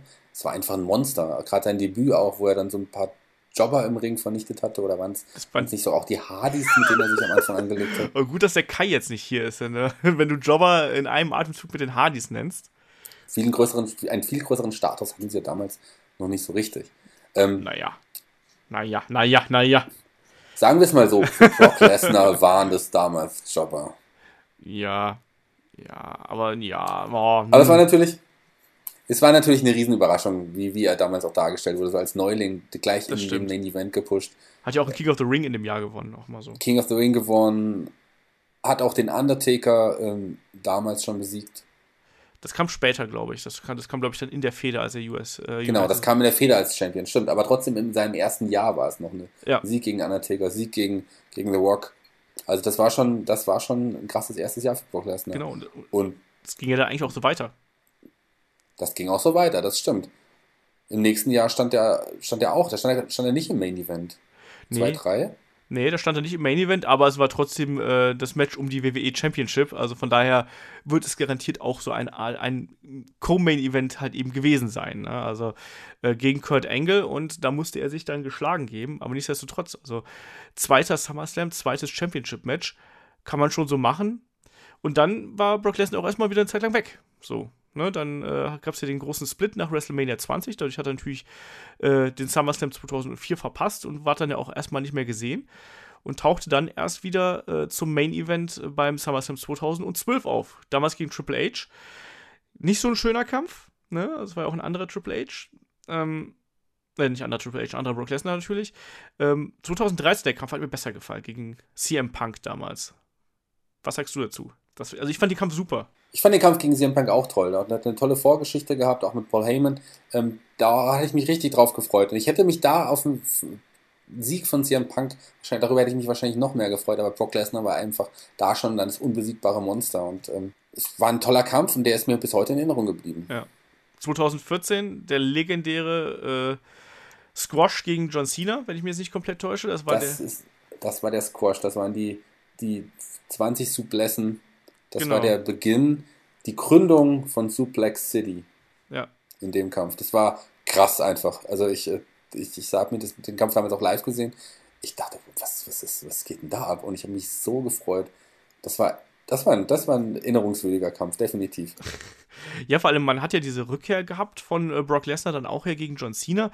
Und das war ja wirklich ein unfassbar brutales und hart geführtes Match zwischen äh, John Cena und Brock Lesnar damals bei Extreme Rules, glaube ich im Vorjahr, aber 2012 war Extreme Rules muss das gewesen sein. Äh, die haben sich da ja wirklich nichts geschenkt. John Cena hat geblutet, dann dieser absurde Sturz von äh, Brock Lesnar übers oberste Seil bei dieser einen Aktion, wo er dann die Fans ausgelacht hat, die You Fucked abgerufen haben. Ähm, also das war ich, ich habe von diesem Kampf erwartet, dass es wirklich eine kompetitive Schlacht wird irgendwie zwischen John Cena und Brock Lesnar. Und dann wird es halt so ein Mega-Squash, um es mal so auszudrücken. Das habe ich nicht erwartet und du hast danach gesessen und hast erstmal gefragt, okay, was ist hier gerade passiert? Eben, das hat ja niemand erwartet. Ich meine, das ist der einzige Squash, den Cena in seiner Karriere überhaupt hatte. Ja. So wurde er nie dargestellt. Das war schon, schon, das war schon was krasses. Dann gab es ja noch Rückmatches, die dann auch wieder ausgeglichener waren. Hat ein bisschen dem Kampf, vielleicht der, der Geschichte des Kampfes dann im Nachhinein geschadet, aber der Kampf ist wirklich unvergesslich. Ja. Das Jahr drauf durfte dann auch mal jemand äh, Brock Lesnar schlagen, nämlich der Undertaker. Äh, auch wieder im Main Event übrigens. Ja. Das war auch ein, das war auch ein Rückmatch. Genau, das war ja das, äh, beim Event davor hat, hat Brock Lesnar ja auf unfaire Weise den Undertaker besiegt. Jetzt diesmal äh, war es dann so, dass äh, der Undertaker selbst unfaire Mittel eingesetzt hat, um Brock Lesnar da zu besiegen. Ja, hat mich jetzt vom Kampf her nicht überzeugt, genauso wenig wie auch das Jahr drauf, äh, 2016. Da ging es dann gegen Randy Orton zu, zugange. Äh, wir haben letztes Jahr darüber gesprochen. Also das war ein merkwürdiges Finish, also sprich, äh, ja, ich habe hier geschrieben, Randy Orton, äh, Brock Lesnar besiegt Randy Orton durch Blutbad. Es war ja diese fiese Elbow auf, auf den Stirn von Randy Orton und dann eben alles voller Blut und der Kampf wurde im Endeffekt abgebrochen. Shaggy, du warst damals noch nicht bei uns. Äh, wie hast du das damals wahrgenommen? Ähm, der Kampf war ja schon richtig groß aufgebaut. Das war ja auch die Rückkehr von, von Randy Orton damals und ähm, man hat ihn gleich gegen Brock Lesnar gestellt. Ich war ein bisschen überrascht am Ende, weil ich habe das so ein Ende nicht erwartet. Es war schon was Innovatives, muss man schon sagen, aber natürlich ein sehr gefährliches Ende für Randy Orton. Und äh, ich war wie viele in der Halle auch nicht wirklich zufrieden mit dem, mit dem Ende. Aber es ist auch trotzdem auch, um wieder was Positives zu sagen, etwas, was wir auch nicht vergessen werden so schnell. Ja, das auch damals, ging ja auch damals viral durch die Presse. Das wurde auch, das, ich habe das damals im Frühstücksfernsehen gesehen. das sind Wrestler wird blutig geschlagen im Ring von einem ehemaligen UFC-Kämpfer, hieß es in den Nachrichten. Ja, da war Wrestling auf einmal wieder echt, ne? Also so. Ja.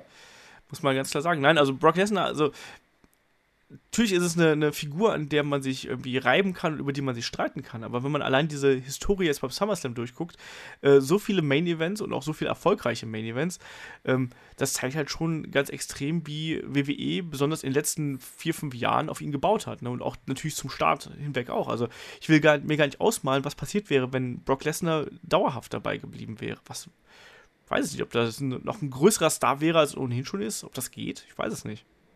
Ja, er ist ja aktuell der größte WWE-Star. Ich weiß nicht, ob er ein größerer Star hätte sein können. Ja. Aber zumindest wäre er dann nicht in der, bei der Masse der vielleicht nicht ganz Wrestling-affinen Menschen so bekannt, wie er es heute ist. Das stimmt. Also der, sein UFC-Run hat auf jeden Fall dafür gesorgt, dass er halt an Glaubwürdigkeit dazu gewonnen hat. Und ohne das hätte auch seine Rückkehr nicht so hohe Wellen geschlagen, natürlich. Ne? Ja, machen wir weiter mit Nummer 6. Shaggy, wer ist denn die Nummer 6? Nummer 6 auf unserer Gemein, also auf unserer Liste, bei uns beiden ist tatsächlich jemand, den wir eben auch schon erwähnt haben, im letzten Kampf auch, ist es Randy Orton. Ja. Ne, da die, die Viper, der Legend Killer, äh, was auch immer. Geh doch mal die Liste so ein bisschen durch. Starte mal durch hier. 2003. 2003 hatten wir das Elimination Chamber Match mit so illustren Teilnehmern wie Triple H, Bill Goldberg war dabei, Chris Jericho, Shawn Michaels, Randy Orton und Kevin Nash. Ja, ein bisschen halt Altherrenversammlung und Randy Orton. ein bisschen, äh, wenn man das ist es tatsächlich irgendwie so eine Altherrenversammlung und Randy Orton, das stimmt. Ähm, damals war ähm, Goldberg ganz frisch zurückgekommen und es ging dann eigentlich um diese Geschichte, wann holt sich Goldberg endlich den Titel. Triple H war damals verletzt, äh, wenn ich mir nicht komplett täusche, und hat am Ende dann aber mit dem Sledgehammer äh, Goldberg niedergestreckt und konnte seinen Titel im Elimination Chamber verteidigen. 2004 äh, Randy Orton dann im zweiten Main Event, also 2003 war er noch so ein bisschen der, der junge Hüpfer, der ähm, sich da mal beweisen soll, gerade an der Seite von Triple H als Mentor. 2004 stand er dann ähm, als Evolution-Mitglied alleine im Main Event gegen Chris Benoit, der sich ja bei WrestleMania 20 den äh, WWE Heavyweight Championship umgeschnallt hat und Randy Orton stellte dann hier den Rekord von Brock Lesnar ein. Genau, und er hat sich den Titel, den World Heavyweight-Titel von Benoit geholt und hat ihn zurück zur Evolution gebracht. So dachte man zumindest am Anfang. Tja, und dann gab es den Daumen runter von Triple H äh, nachts drauf bei Raw und den Split äh, von, äh, von Randy Orton weg von Evolution. Da war er dann auf einmal weg und Randy Orton legte einen ganz furchtbaren Babyface-Run als äh, Heavyweight Champion hin. Ganz schlimm. Hat niemand. Das kam auch ein bisschen früh. Das kam auch einfach zu früh ja. zu dem Zeitpunkt für ihn. Ich glaube, die WWE wollte damals auch nicht, dass Brock Lesnar noch weiterhin der jüngste World Heavyweight Champion bleibt und hat Randy Orton den Titel gegeben. Ja, aber Randy Orton hat die Aufgabe damals einfach noch nicht erfüllen können. Ja, das ist so. Ja, kann man nicht anders sagen. Ähm, darauffolgenden Jahr hatte wiederum dann, äh, war, war, er dann wieder ein Bösewicht und das hat ihm dann auch direkt gut getan und äh, durfte den Undertaker besiegen. Ne, das, was er bei WrestleMania 21 nicht durfte, durfte dann beim SummerSlam nachgeholt werden. Besiegt den Undertaker. Nur um dann, ja drauf, war dann äh, der, der gegen Hulk Hogan verlieren durfte. Es ist also das bisschen, Match, was wir bereits erwähnt hatten, ja. Genau, es ist ein bisschen hin und her, ne? Also ich habe ähm, zu der Fehde mit dem Undertaker, äh, das war ja auch mit Hell in a Cell Match hinterher. Ähm, ich habe ja schon bei WrestleMania 21 gedacht, dass äh, Randy Orton die Karriere, äh, die Karriere, die Streak vom Undertaker äh, beenden darf. Da habe ich damals drauf gehofft und äh, mir hat es damals gereicht mit dieser, mit dieser äh, Siegesserie vom Undertaker und zum Glück habe ich damit nicht recht behalten, dass das so gelaufen ist. 2007, Main Event Time, äh, John Cena besiegt Randy Orton um die äh, WWE Championship.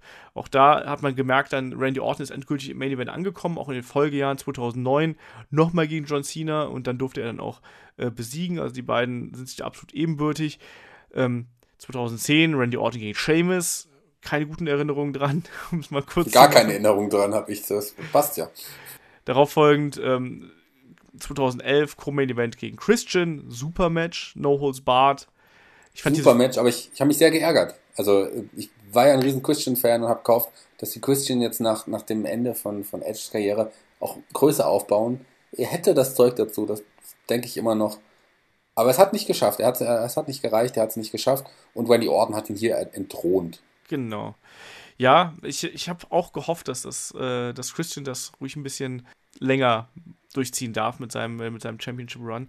Ich mochte das damals auch, aber ich fand auch, dass die beiden eine geile Chemie zusammen hatten. Also diese Fehde mit Randy Orton gegen Christian, das fand ich wirklich eine sehr äh, spannende Paarung. Das hat sehr viel Spaß gemacht, den beiden im Ring zuzusehen. Also sie hatten sehr viele gute Matches gegeneinander und auch überraschend schnelle Matches, muss man auch mal dazu sagen, wenn Randy Orton im Ring steht. Das ist richtig. Die beiden hatten eine ganz besondere Chemie zusammen. Das, die Matches waren damals echt gut. Also besser als die Matches, wo man die Orten heutzutage sieht. das ist aber auch nicht so schwer. naja. Äh, 2013 äh, holt sich dann Randy Orton äh, per Cash-In die WWE Championship von Daniel Bryan. Also sprich, Daniel Bryan hat damals den, den Gürtel von John Cena gewonnen und äh, dann gab es den Pedigree von Special Referee ähm, Triple H damals und den, äh, ja, dann holte sich Randy Orton den Gürtel und war dann Teil der Authority und äh, der Schoßhund von Triple H, muss man sozusagen.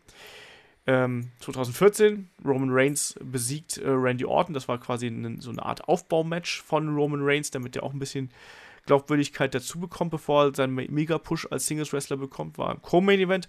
Auch ein guter Kampf und da hat man gesehen, dass aus Randy, äh, aus Randy Orton, aus Roman Reigns halt doch mehr werden könnte, als man irgendwie ja, als die manch einer sich da gedacht hätte, sagen wir es mal so. 2016 haben wir gerade gesagt, Brock Lesnar äh, per Blutbad über Randy Orton. Also Randy Orton auf jeden Fall auch äh, eine prägende Figur, gerade der letzten äh, zehn Jahre beim SummerSlam, muss man mal ganz klar sagen. Ganz wichtiger Mann, auch wenn er heutzutage eben, ja, ich weiß gar nicht, so über, über Zenit ist er nicht. aber so richtig heiß ist er halt auch nicht mehr, oder? Was, was ist das mit Randy Orton aktuell? Er hat halt jetzt schwierige Fädenprogramme gehabt in der letzten Zeit. Gegen Jinder Mahal war das war jetzt nun wirklich kein Highlight, leider. Und auch die Fehde gegen Bray Wyatt ist auch eher was zum Vergessen gewesen. Obwohl wir beide ja das House of Horrors Match beide gar nicht so schlimm fanden. Im, das, im Haus war das okay. Okay, im Haus war das okay. Ich fand das im Haus sehr unterhaltsam. Aber insgesamt die Fehde war halt auch eher nicht wirklich eine großartige Fehde von ihm. Und nach seinem Return damals war ja der, nach einer längeren Verletzungspause, war die Ellbogengeschichte gegen Brock. Und danach hat er nicht mehr so einfach so tolle Matches abgeliefert und so interessante Fäden und Geschichten gehabt. Ja. Ist nun mal so. Mal gucken, wie das, wie das weitergeht äh, mit ihm. Also, ich meine, er hat ja auch eine lange Verletzungshistorie äh, hinter sich irgendwie. Also, er braucht auch vielleicht mal wieder einen, einen anderen Gegner, um zu fehlen. Und vielleicht sollte er auch einfach nicht der gute Randy Orton sein, sondern lieber der böse Randy Orton. Ich glaube, das kann er auch besser. Der sieht einfach aus wie ein Fiesling, wie ein Bösewicht. Ja, eigentlich ja, ne? Jemand, ist, der, ist kein Face. Jemand, der nicht aussah wie ein Fiesling und ein Bösewicht, der ist auf Platz 5, Shaggy. Das stimmt. Und der sah nun wirklich nicht aus wie ein Bösewicht. Das ist Brad the Hitman Hart. Das ist auch eine prägende Figur beim SummerSlam. Ja, es ist vielleicht für manche eine Überraschung, dass der hier nur auf Platz 5 bei uns landet. Bei dir. da kommen wir später gleich noch drauf, drauf ein.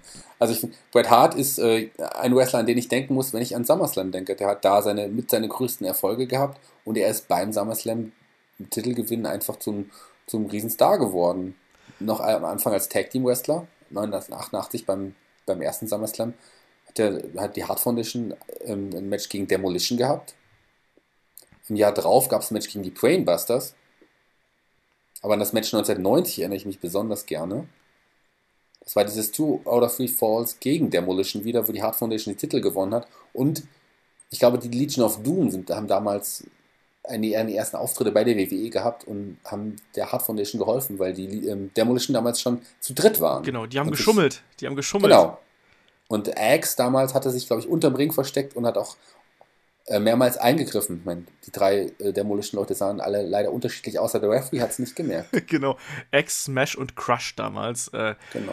Ich weiß auch nicht genau, wie man die verwechseln kann. Also, die sehen eigentlich jetzt nicht so gleich aus, außer sie haben die Masken auf, aber. Ja, aber auch die Statur, die hatten auch komplett unterschiedliche Staturen. Ja, eben. Also, eigentlich war es unlogisch, aber es war ein geiler Kampf. Also, er hat riesig Spaß gemacht und Hard Foundation als, äh, als Babyface-Take-Team war super. Also, ich kann mich auch noch daran erinnern, das war auch eine also für mich ist ja so 1990 mein echtes Startjahr als, als ganz Hardcore-Wrestling-Fan und ähm, nach WrestleMania 6 war dann hier das sozusagen der zweite äh, große Event für mich, den ich mir damals angeschaut habe. Und das war dann eben dieser Kampf, äh, war richtig cool damals. Also da habe ich richtig Spaß dran gehabt. Ja, aber dann eigentlich die Singles-Karriere von Bret Hart, die wurde ja dann eigentlich 1991 losgetreten und mit einem Kampf, äh, der unter schlechten Vorzeichen stand, nämlich gegen Mr. Perfect. Und das war dann auch Bret Harts äh, erster Titelgewinn, der IC-Title damals. Und Mr. Perfect hat unter anscheinend oder unvorstellbaren Schmerzen äh, seinen IC-Title noch verteidigt, obwohl er eine Rückenverletzung gehabt hat. Und man sieht, dass, dass er leidet in diesem Kampf. Also äh, da hat er wirklich alles für Bret Hart in die Waagschale geworfen, damit Bret Hart hier gut aussieht. Man sieht es. Und danach musste auch Mr. Perfect lange ähm, Auszeit nehmen vom, vom Wrestling. Ähm, das war Match, ähm, das Bret Hart dann endgültig zum Single Star gemacht hat. Denn das war ein großartiges Match. Und am Ende hat Bret Hart damals mit seinem neuen Finish Move, den er vorher im Vorfeld bei als Tag Team Wrestler gar nicht so oft benutzt hatte, dem Sharpshooter das Match dann auch gewonnen und wurde Intercontinental Champion. Sein erster Singles-Titel in der WWE. Ja. Jahr drauf, 1992, das ist dann auch auf jeden Fall, ja, ein, ein Event, den vergisst man nicht. Das haben wir es dann 92 im Wembley Stadium. Äh, das, das ist Gänsehaut pur und dieser Main-Event hat absolut dazu gepasst, weil hier stand auch ganz selten ist es eigentlich, dass, dass der äh, WWE Championship bei einem Großereignis nicht im Main Event steht, aber hier stand dann tatsächlich ähm, der IC-Title im Rampenlicht, nämlich zwischen äh, dem Champion Bret Hart und seinem Schwager, dem British Bulldog Davy Boy Smith. Und das war fantastisch einfach nur. Also da kann man gar nicht oft genug drüber schwärmen, oder? Klar, gerade wir als, als Europäer waren, das war für uns damals was ganz Besonderes, dass halt ein, ein der Big Four, ein, es gab ja damals nur die Big Four, eines der Pay-Per-Views, ein großes Ereignis der WWE in Europa stattfindet, in London damals. Das war schon echt was Besonderes. Und auch ein, ein SummerSlam, an den ich auch mit Gänsehaut zurückdenke, so wie du es gerade eben gesagt hast. Es war ja ursprünglich war ja geplant, dass dieser SummerSlam 92 in New York stattfinden sollte. Und ich habe mal gelesen, es sollte eigentlich einen Kampf Bret Hart gegen Shawn Michaels geben um den Intercontinental-Titel. Aber durch den boomenden europäischen Markt wurde dann entschieden, den SummerSlam nach Europa zu gehen oder zu geben. Und äh, da fiel die Wahl natürlich auf London. Und dann dachte man sich, man hat doch den British Bulldog, lass ihn doch gegen Bret Hart antreten. Und das war dann der Main Event, wie du gesagt hast, ein Match um den Intercontinental-Titel. Und was für ein Kampf. Ja. Olaf. Ich fand es auch was ganz Besonderes, dass auch ein Europäer in einem Hauptkampf steht. Das muss man auch mal ganz klar sagen. Heute sind wir es irgendwie gewohnt, weißt du, dass du irgendwie so, du hast hier Engländer, du hast Iren, du hast irgendwie Schweizer, du hast bei NXT hast du auch Deutsche und so. Also ähm, damals war das nicht so. Also damals konntest du die europäischen Wrestler, zumindest die als Europäer auch offen verkauft worden sind, äh, wirklich an, an einer ganz kleinen Hand abzählen. Ne? Also da war nicht so viel. Und David Boy Smith war dann wirklich so der äh, der Vorzeige-Europäer äh, als Brite, ne, was ja auch wiederum ein besonderer Europäer ist, wie wir heute wissen.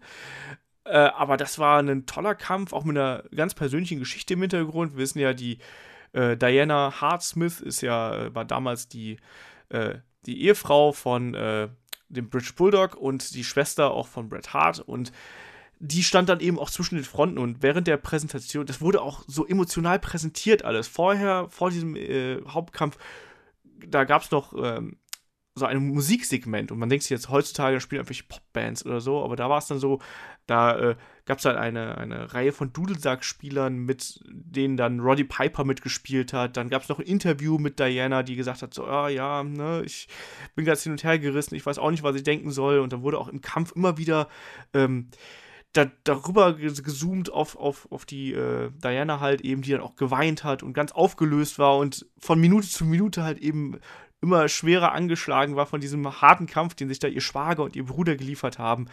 Man hat ihren Zwiespalt einfach auch gesehen genau. und gefühlt. Das hat sie auch sehr, sehr gut gemacht. Das war, das war super. Also, und der Kampf an sich war halt auch absolut klasse. Also, weil die beiden haben sich da ja äh, nichts geschenkt und auch äh, wirklich harte Aktionen ausgeteilt. Äh, da gibt es ja unter anderem auch diesen ähm, äh, diverse schlimme Bumps, die die beiden genommen haben, also auch wo, wo Bret Hart irgendwie schlimm gelandet ist und so, aber fantastischer Kampf und vor allem auch ein cooles Ende, finde ich. Also es hat ja am Ende äh, wirklich dann mit einem, mit einem Überraschungssieg aufgehört, mehr oder weniger. Also man hat gedacht, so, das, das wogte hin und her, man wusste gar nicht genau, wer kann diesen Kampf überhaupt gewinnen, weil die so ebenbürtig waren und dann kontert David Boy Smith am Ende einfach einen Sunset Flip mit einem ganz innovativen Cover und äh, hakt die Beine von Bret Hart ein und äh, Bret Hart kommt nicht mehr raus. Ja, dann hatten wir auf einmal einen äh, Davy Boy Smith als Intercontinental Champion und zum Ende haben dann äh, hat dann die gesamte Hart-Familie, also Diana, Brett und Davy Boy, haben dann quasi zusammen gefeiert zu Feuerwerk und das war nicht nur, also für David Boy Smith hatte das eigentlich nicht so die positiven Auswirkungen. Also er war dann IC-Champion, aber das, da hat nicht viel mehr sich daraus ergeben, weil, glaube ich, auch wegen, äh, glaube ich, auch wegen Drogenproblemen dann irgendwann kurze Zeit später von WWE entlassen worden ist. Aber für Bret Hart war das wichtig, weil er sich eben im Main Event etabliert hat. Und man hat gesehen, okay, auf den können wir setzen. Und wenn wir dann einen Big Four weitergehen, Survivor Series äh, 1992, äh, Quatsch, 1992, doch, wohl 92, da gab es dann Bret Hart gegen Shawn Michaels. Und Bret Hart war da schon Champion. Zack, so schnell geht das. Ja. So schnell kann es gehen, das ist richtig. Ja, aber Bret Hart hat auch nicht nur die großen Matches beim SummerSlam bestritten. Da die Jahre drauf waren dann so ein bisschen wankelmütig, sagen wir es mal so. Ja, im Jahr drauf hat er, da, da, im Jahr drauf, 93, gab es, da gab es eine kleine Vorgeschichte zu dem Kampf, die kommt, wir kurz eingehen. Da gab es den ersten King of the Ring, zumindest als Pay-Per-View damals. Und den konnte Bret Hart ja damals gewinnen und wurde anschließend von Jerry Lawler attackiert, weil Jerry Lawler sagte, ich bin der einzig wahre König. Und dann sollte es ein Match beim SummerSlam 93 geben, um den Königstitel. Bret Hart gegen Jerry Lawler. Wer ist der wahre König der, der WWE? Aber Jerry Lawler kam erstmal auf Krücken zum Ring und sagte, nein, er kann leider nicht antreten, aber er hat einen Ersatz und zwar seinen Hofnarren. da kam Doink the Clown erstmal rein. Und äh, da gab es ein Match erstmal Bret Hart gegen Doink the Clown.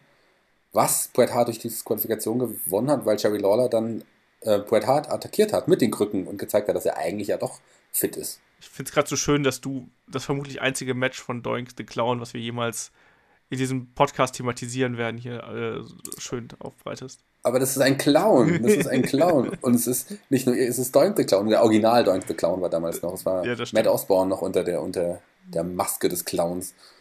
Darf ich nicht über Clowns in der Du darfst nicht über die Clowns oder? reden. Ich fand das auch damals, äh, ich kann mich auch noch genau an diese Promo erinnern, wo, wo Jerry Lawler da rauskam, auf den Krücken mit so einem Eisbeutel auf dem Knie und er erzählt dann, dass eine, eine alte, blauhaarige Lady hat ihn die Vorfahrt genommen und ist in sein Auto reingefahren und deswegen muss sein, muss sein Hofnarr ran und dann kam eben äh, Doink rein und ähm, die, in der ersten Reihe saßen halt auch, saß halt auch wieder die Hart-Familie, die wurde ja damals dann auch vermehrt eingebunden.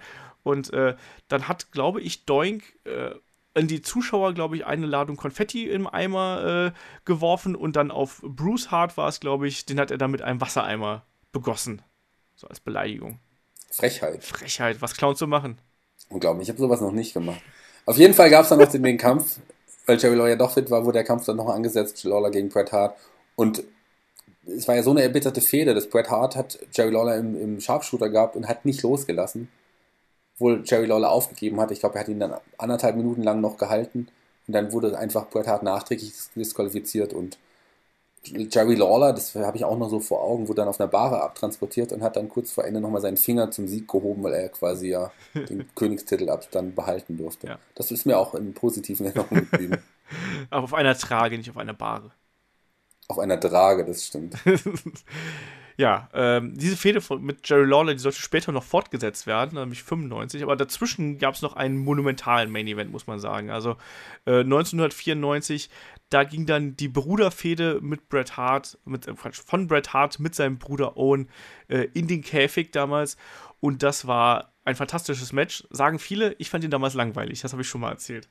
Das, das hast du leider schon mal erzählt. Ich fand den, den Kampf super. Ich fand den großartig. Das war das beste Cage-Match, was ich bis zu dem Zeitpunkt gesehen habe. Ich habe da mitgefiebert. Ich fand, das war wirklich ein großartiges Match. Und ich wusste auch tatsächlich nicht, wer den Kampf jetzt als Sieger abschließen soll. Weil Owen Hart hatte Bret Hart ja bei WrestleMania in dem Kampf besiegt. Im, Im, Opener damals noch. Bret Hart hatte ja zwei Kämpfe an dem Abend, da noch später gegen Yokozuna. Ähm, es war einfach ein Wahnsinnsmatch. Ich fand es total spannend und ich habe mich sehr über dieses Match gefreut und habe mich am Ende sehr über den Sieg Bret Harts gefreut. Ja, auch da wurden ja dann die äh, Familienmitglieder eingebunden. Also auf Owen Harts Seite war das Jim the Anvil Neidhart und auf äh, Bretts Seite war es dann der wiederkehrende äh, British Bulldog Davy Boy Smith, damals dann ohne Rasters, was ich sehr verstörend fand damals, weil man den ja erstmal so mit Blöckchen gesehen hat. Äh, ja, ich weiß, dass der Kampf einen ganz großen Platz in der Historie irgendwie einnimmt und äh, alle Leute sagen, wie fantastisch der war. Ich habe das damals nicht so empfunden, aber das ist halt auch Geschmackssache. Aber ich fand auch damals Owen Hart nicht so gut, wie ich das äh, wahrscheinlich jetzt heute finden würde. So wird es wahrscheinlich sein. Ne? Also da war ich vielleicht einfach nicht die Zielgruppe für diesen Kampf. Machst du nichts dran. 95. So, jetzt, jetzt sind wir wieder in der Gimmick-Schublade hier, aber so richtig, ne? Jetzt sind wir in der Gimmick-Schublade. Ja, Bret Hart hatte 95 einen Kampf. Du hast ja auch schon gesagt, die Fehde mit Jerry Lawler ging dann noch weiter. Genau. Und zwar ein Kampf gegen Jerry Lawlers Zahnarzt. ich wollte gerade sagen, also er hatte einen Kampf, wollte ich eigentlich reinrufen, mit Karies. Ja. Also den, hatte, den hatte ja sein Gegner, einen Kampf mit Karies. Aber so richtig. Dr. Dr. oder Isaac Yankem DDS. das war Kane in seinem allerersten schrecklichen Gimmick ja, es war halt ganz albern. Ne? Das wurden auch dann im Vorfeld wurden halt so Vignetten gezeigt, wo dann irgendwie der Isaac Yankem äh, seine, seine Patienten misshandelt und ihnen irgendwie die Zähne rausreißt und keine Ahnung was. Und ich, ich weiß noch genau, wie, wie Carsten Schäfer damals versucht hat, diese Vignetten irgendwie zu verkaufen.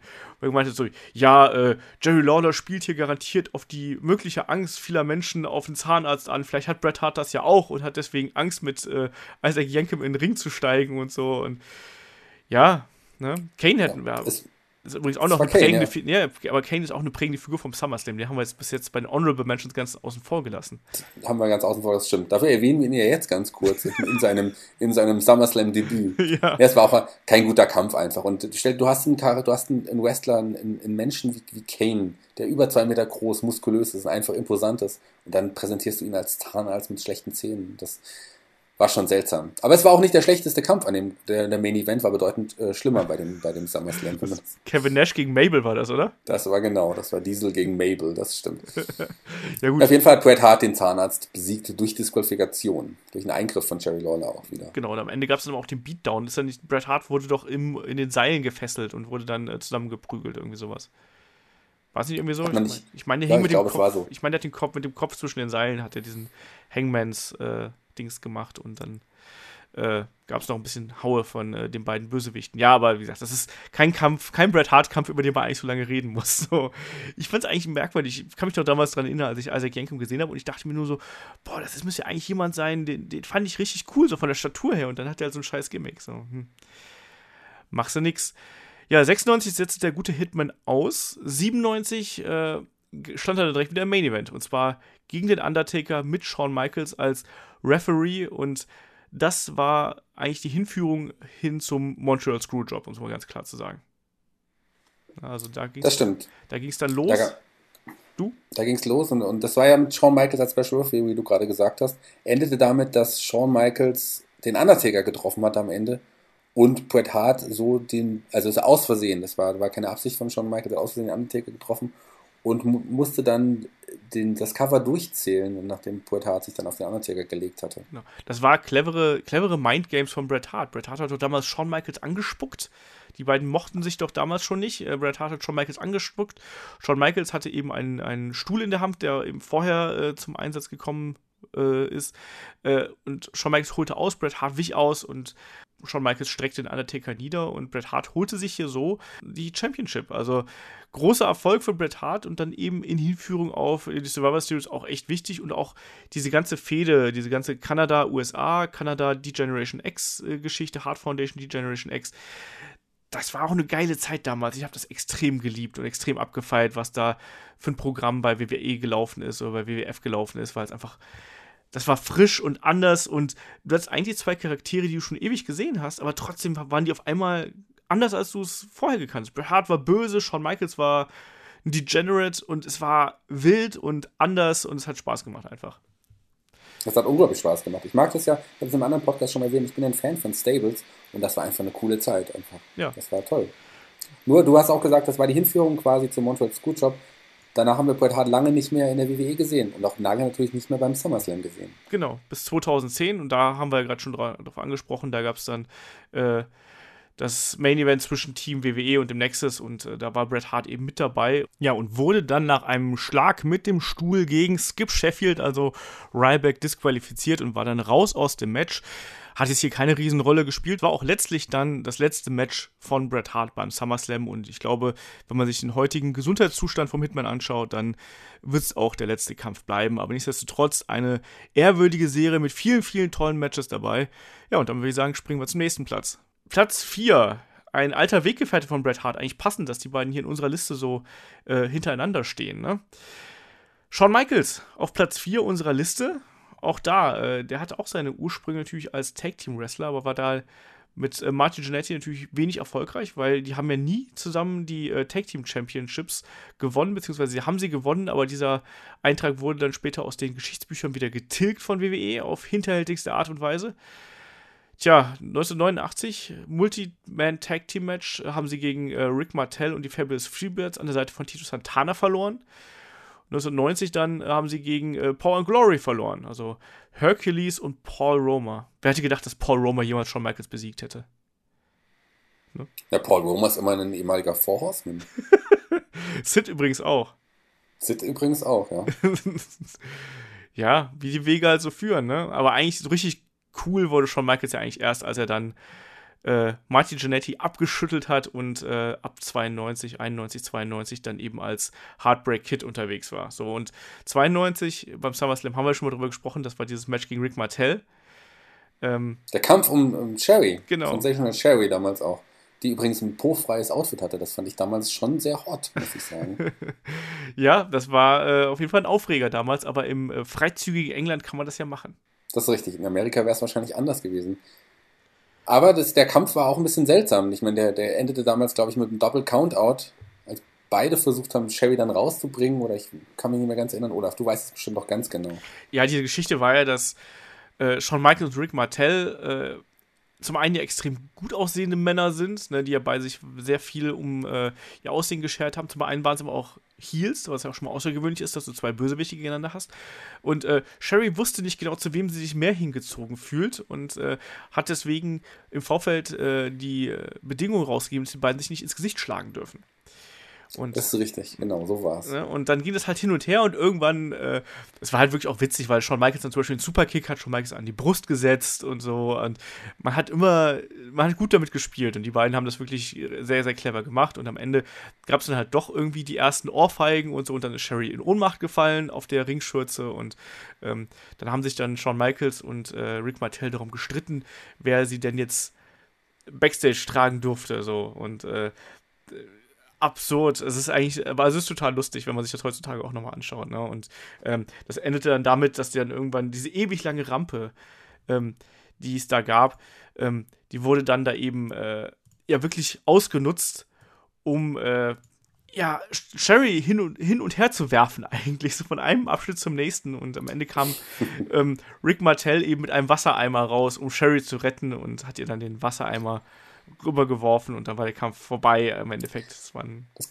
klingt jetzt aber schrecklicher, als es letzten Endes war. Es war eigentlich echt damals total unterhaltsam. Ja, es ist auch heute noch unterhaltsam, aber es ist eben, manche Sachen kann man so schlecht erzählen. Das war wirklich, das ist ein wirklich lustiger Kampf. Schaut es euch an. Und das Besondere war, es waren ja das erste Mal, auch soweit ich mich erinnere, damals zwei Heels gegeneinander.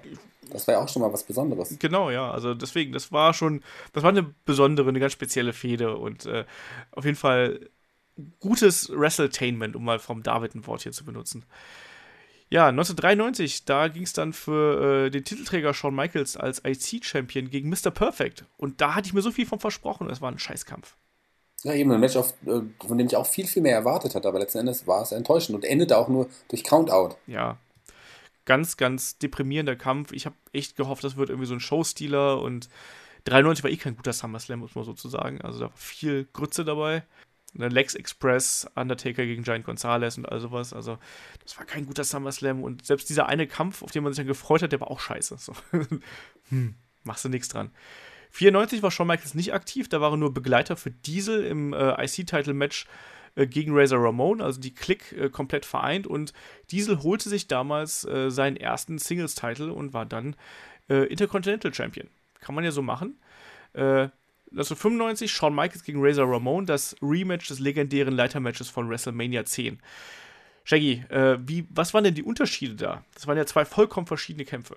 Ja, das ist richtig. Der, der, der, das erste Leitermatch war ja schon was, was großartiges, Innovatives, was man zu dem Zeitpunkt bisher auch noch nicht gesehen hatte. Aber das zweite Leitermatch war noch mal eine Nummer härter, wenn ich mich richtig erinnere. War das nicht das mit der, mit der, mit der Kniesache, mit der Knieverletzung? Genau das. Die Leiter wurde viel mehr als äh, Waffe eingesetzt, als das vorher noch der Fall gewesen ist. Also da wurde dann das Knie von Shawn Michaels bearbeitet, äh, indem man äh, Razor halt eben äh, sein Bein zwischen die, äh, ja, zwischen die Beine der Leiter ge geklemmt hat und draufgetreten ist und ganz harte Geschichte und ähm, da hat auch mal gezeigt, das WrestleMania 10 Leitermatch war vielleicht das spektakulärere, aber rein von der Matchpsychologie her war sicherlich dieses SummerSlam-Match das bessere, muss man sozusagen.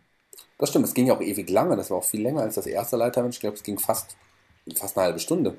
Ja, eben, also deswegen, das hat eine richtig große Geschichte eben erzählt, während das erste war ja eher so ein Jetzt, ich sage jetzt hier schon wieder, also ein Spotfest wäre jetzt zu hoch gegriffen, aber es war halt dann doch eher eben auf die großen Aktionen ausgelegt. Und hier war eben, hier wurde eine Geschichte erzählt. Und deswegen muss ich aber trotzdem sagen, dass ich damals das WrestleMania-Match trotzdem besser fand.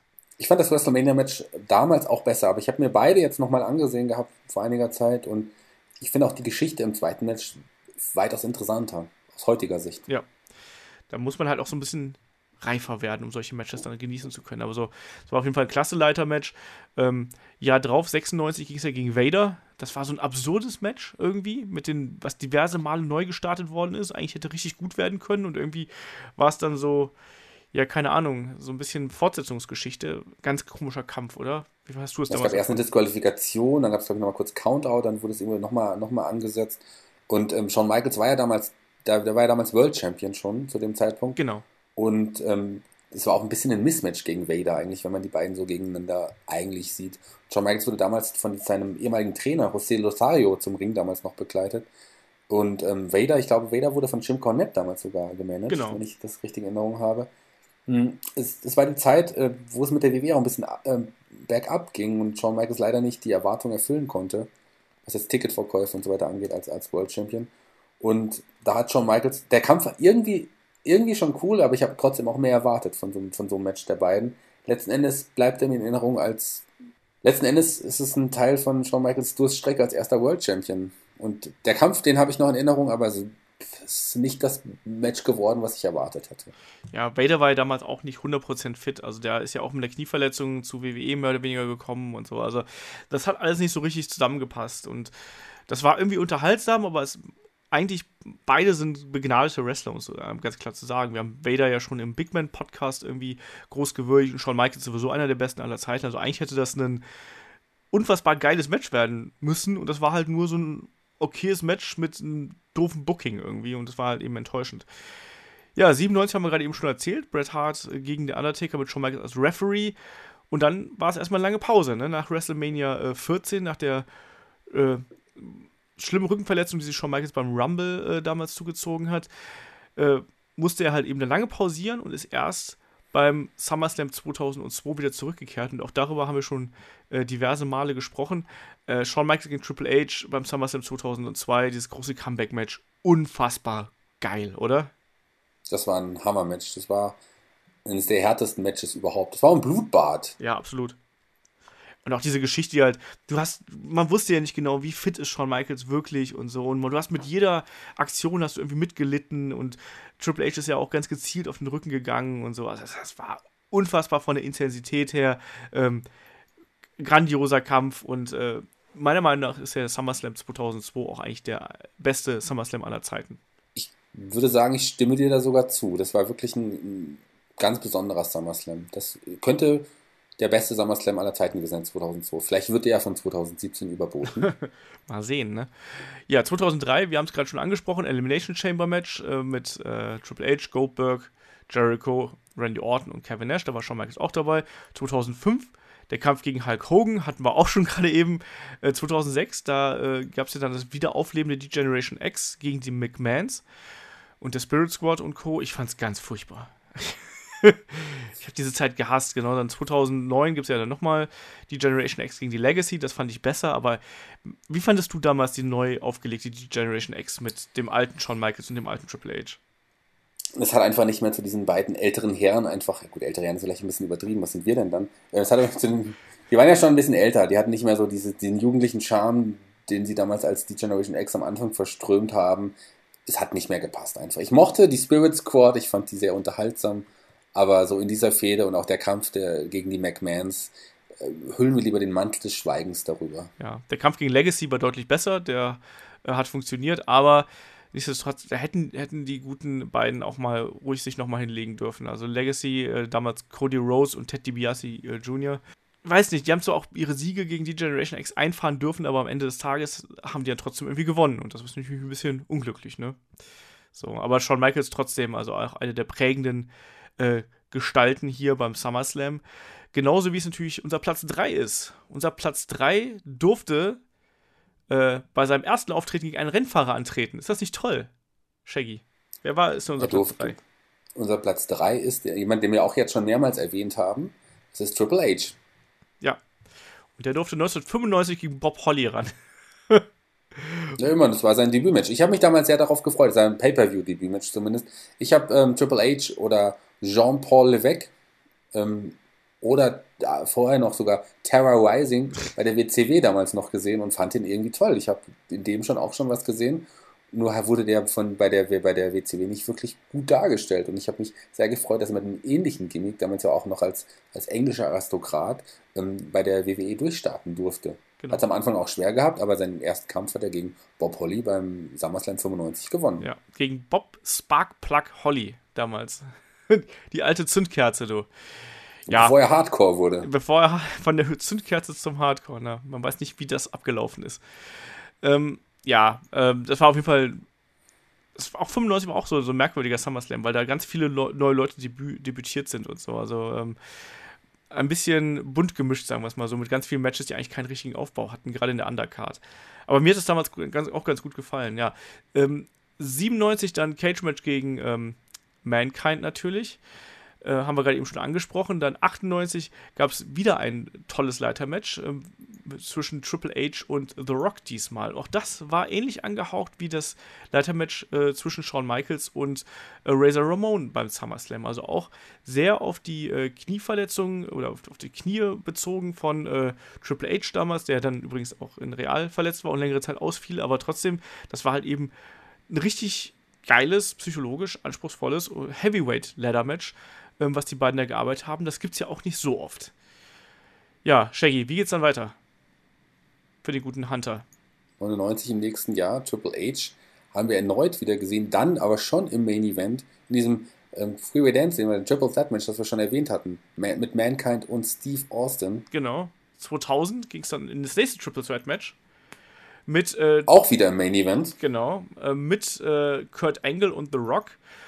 Das war damals diese Geschichte, diese Liebelei zwischen äh, Angle und Stephanie. Und äh, da musste der gute Kurt Angle am Anfang gleich sehr unglücklich durch einen Tisch zu Beginn des Kampfes, was diesen Kampf so ein bisschen runtergezogen hat. Kannst du dich daran noch erinnern?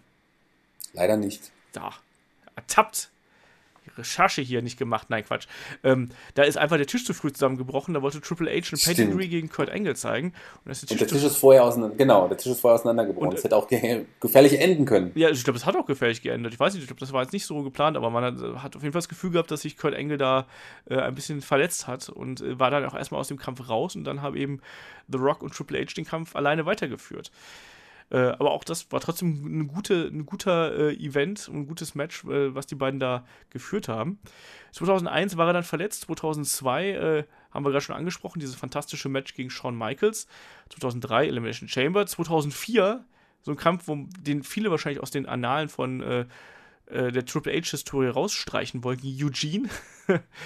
ich fand den Kampf damals toll. Also ich mochte den Eugene-Charakter, den hatte man sehr gut dargestellt und der hat es ja auch lange geschafft, sich auch oben zu halten. Er hat ja dann auch quasi in den Hauptgeschichten eine Rolle gespielt, Eugene. Großartiger Wrestler, Nick Dinsmore. Ähm, äh, der leider durch diesen, dieses Gimmick äh, auch, das war am Anfang zum Scheitern verurteilt war auf Dauer, aber der konnte sich länger oben halten, als man dachte. Und ich fand ihn unterhaltsam. Das stimmt. Irgendwie auf eine ganz komische Art und Weise war er das, ja. Und er ist auf jeden Fall ein guter Wrestler, weil wir wissen, äh, gerade das Darstellen von Comedy-Gimmicks äh, stellt eine besondere Herausforderung an, an Wrestler dar. Und wer das gut kann, der kann eigentlich so ziemlich alles, um es mal so zu sagen. Der ist ja auch Trainer und alles. Also von daher, das passt schon. Aber es war einfach, dieser Eugene-Charakter ist halt einfach so ein bisschen. Hm. Schwierig, aber ich fand, der hat uns ja schon eine Zeit unterhalten. Das stimmt. Aber irgendwann es ist halt ein Ding, was nicht ewig funktioniert. Das ist einfach so. Ja, 2006, äh, Co-Main Event, äh, haben wir gerade schon angesprochen, die Generation X gegen den McMahon. 2007 ging es dann ähm, äh, gegen King Booker. Oh je. Das war auch das Comeback von Triple H damals von seiner zweiten Quad-Verletzung. Schlimmer Kampf. Oh, schlimmer Kampf. Ich fand das so schrecklich damals. Ich weiß nicht, fandst du, wie fandest du das? Kannst du dich noch daran erinnern gegen King Booker? Ich fand auch King Booker damals furchtbar. Das ist für mich so ein schwarzes Loch, sage ich immer. 2007, 2008, so um den Dreh. Das klingt ja jetzt ein bisschen rassistisch, wenn du das so sagst über ja, King Booker. Weiß. Nein, ich fand die, ich fand die Zeit mit, mit King Booker, fand ich, das war seine unterhaltsamste WWE-Zeit nach seinem Tag Team mit Goldust dann später noch. Ähm, ich fand die, die Zeit, als er als King of the Ring wurde und auch dann mit, mit Leuten wie William Regal und Finlay an seiner Seite, fand ich schon interessant. Aber der Kampf gegen Triple H war natürlich ein Kampf, den man auch vergessen sollte. Es war kein guter Kampf. Ich habe mich gefreut, dass Triple H zurück war aber der Kampf war wirklich nicht gut. Genau, 2008 war der Kampf auch nicht gut. Das war nämlich gegen Great Khali. Aber trotzdem auch wieder um äh, einen Champion-Gürtel dabei. Ne? Also der gute Herr äh, Helmsley ist da gerne von Gold umgeben. Äh, das Jahr drauf, haben wir gerade schon gesagt, gegen Legacy. Ähm, und dann nochmal 2012 hatten wir auch schon gegen Brock Lesnar. Also ähm, der gute Triple H war immer irgendwo in den Main Event Regionen, nachdem er sich da aus dem ganz, ganz tiefen äh, Loch befreit hat, was dann irgendwie zum Debüt und dann auch im Nachfolgejahren so ein bisschen geherrscht hat. Ähm, war immer oben in der Card mit dabei. Wir haben jetzt gerade die Plätze 5 äh, bis 3 äh, besprochen und auch da hatte der gute Shaggy, glaube ich, eine andere Reihenfolge gehabt, oder?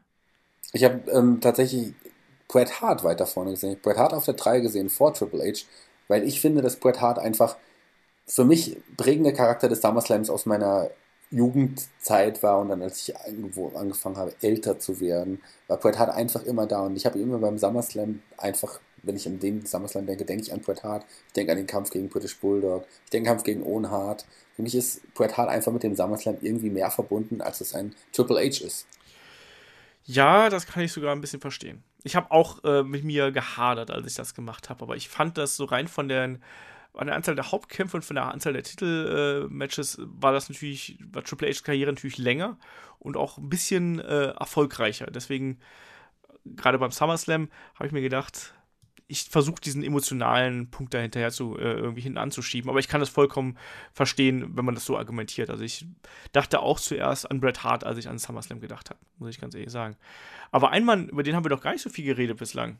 Und das, der ist nämlich auf Platz 2, überraschenderweise. Es lag aber auch daran, dass er sehr viele Kämpfe hatte, sehr, sehr viele Kämpfe gegen Wrestler, die einfach auch nicht oben mitgespielt haben in der Zeit. Deswegen haben wir auch ganz wenig über ihn geredet. Aber über ihn reden wir jetzt gerne in der Zeit. Das ist nämlich niemand Geringeres als der Undertaker. Genau. Der ist auf Platz 2 gelandet. Und der hat schon so seine Freak-Fäden so hinter sich gehabt, ne? muss man mal ganz klar sagen. Ne? Also auch hier können wir mal schnell durchgehen. Äh, 92 im Wembley Stadium, äh, DQ-Sieg über Kamala damals. Huiuiui. 93 äh, Rest in Peace Match gegen Giant Gonzalez, wobei ich bis heute noch nicht genau weiß, was ein Rest in Peace Match ist. Weißt du, was ein Rest in Peace Match ist? Ich glaube, dass der Giant Gonzalez danach einfach nicht mehr zu sehen war und seine Karriere beendet hatte. Weil ich mich an weitere Matches von Giant Gonzalez nicht mehr erinnere. Ich weiß, dass Giant Gonzalez nach dem Kampf sogar gegen seinen Manager auf Rippleman noch geturnt ist. Das stimmt. Ja. Es war eh so eine komische. Kannst du dich auch noch an die äh, bleichen Gestalten erinnern, die da außerhalb des Rings immer standen, so als die Undertaker-Anhänger? Ja, ja. Ich habe es nie, nie, verstanden, warum. Also, das Einzige, was ich hier als Rest in Peace bei diesem Kampf akzeptiere, war, dass irgendwo draußen stand doch ein, so ein, so ein, so ein, so ein äh, Grabgesteck äh, irgendwie so. So eine Dekoration. Das stimmt, genau, genau. Aber ob das jetzt reicht, damit es ein Rest in Peace Match ist, ich weiß es nicht. Ja, 94, oh Gott, das wird, das wird nicht besser hier. Äh, Main Event immerhin, aber Undertaker gegen Undertaker. Ja, das ist doch mal ein Main Event, oder? Wenn der, der größte Wrestler aller Zeiten gegen den größten Wrestler aller Zeiten antritt, dann ist das auf jeden Fall ein Main Event. Das, viel besser geht es ja eigentlich gar nicht. Das Witzige ist, nach, also ich habe ganz viele Freunde, die, die mich wirklich mit Wrestling auskennen, aber halt in den 90ern viel Wrestling geschaut haben damals. Wenn ich ihnen erzähle, ich schaue immer noch Wrestling, dann fragen die mich heutzutage, ich sag mal, der Undertaker, der ist doch irgendwann ausgetauscht worden. Das ist doch nicht mehr der gleiche. Das höre ich dann immer gerne auf. Und ich glaube, das ist, äh, liegt hier in dem Main Event von 94 begründet. Wahrscheinlich. Es war ja so, dass, dass ähm, der Million Dollar Man, auf den Match, das Match würde ich gerne ganz kurz eingehen. Million Dollar Man hat ja im Vorfeld, der hat ja damals den Undertaker, das war Series 90? 91? Äh, 90. 90, Survivor Series 90 zur WWE geholt. Und hat ihn damals dann irgendwann an Brother Love abgegeben. Und er hatte jetzt aber angekündigt, er hat jetzt den Undertaker wieder zurückgeholt. Das war eine längere Zeit, dass der Undertaker ausgesetzt hatte und hat den Undertaker dann irgendwann zurückgebracht. Aber Paul Bearer meinte, nein, nein, das ist gar nicht der Undertaker. Und zu dem Main Event, zu dem SummerSlam 94, kam dann der Original Undertaker zurück. Was ein bisschen seltsam war, ein bisschen die Situation, diese mysteriöse Situation ein bisschen abgelindert hatte, war der Einsatz von, von den Schauspielern aus der Nackten Kanone damals noch. Ich weiß nicht, ob du dich erinnerst. Leslie Nielsen, ja. Leslie Nielsen und auch, auch der Partner aus seinem Film. Ähm, die haben ja damals dann Backstage den Original Undertaker gesucht. Das war dann eher dann so Comedy-Segmente. Das hat dann zum Main-Event eigentlich gar nicht mehr gebracht, äh, gepasst. Ja, eigentlich überhaupt nicht. Ich habe es auch nicht verstanden. Überhaupt. Wo dann, so. ja, wo da, nicht, gab es nicht sogar ein Segment, wo der Undertaker eine Pizza gebracht hat? Ich weiß nicht mehr, ich habe das.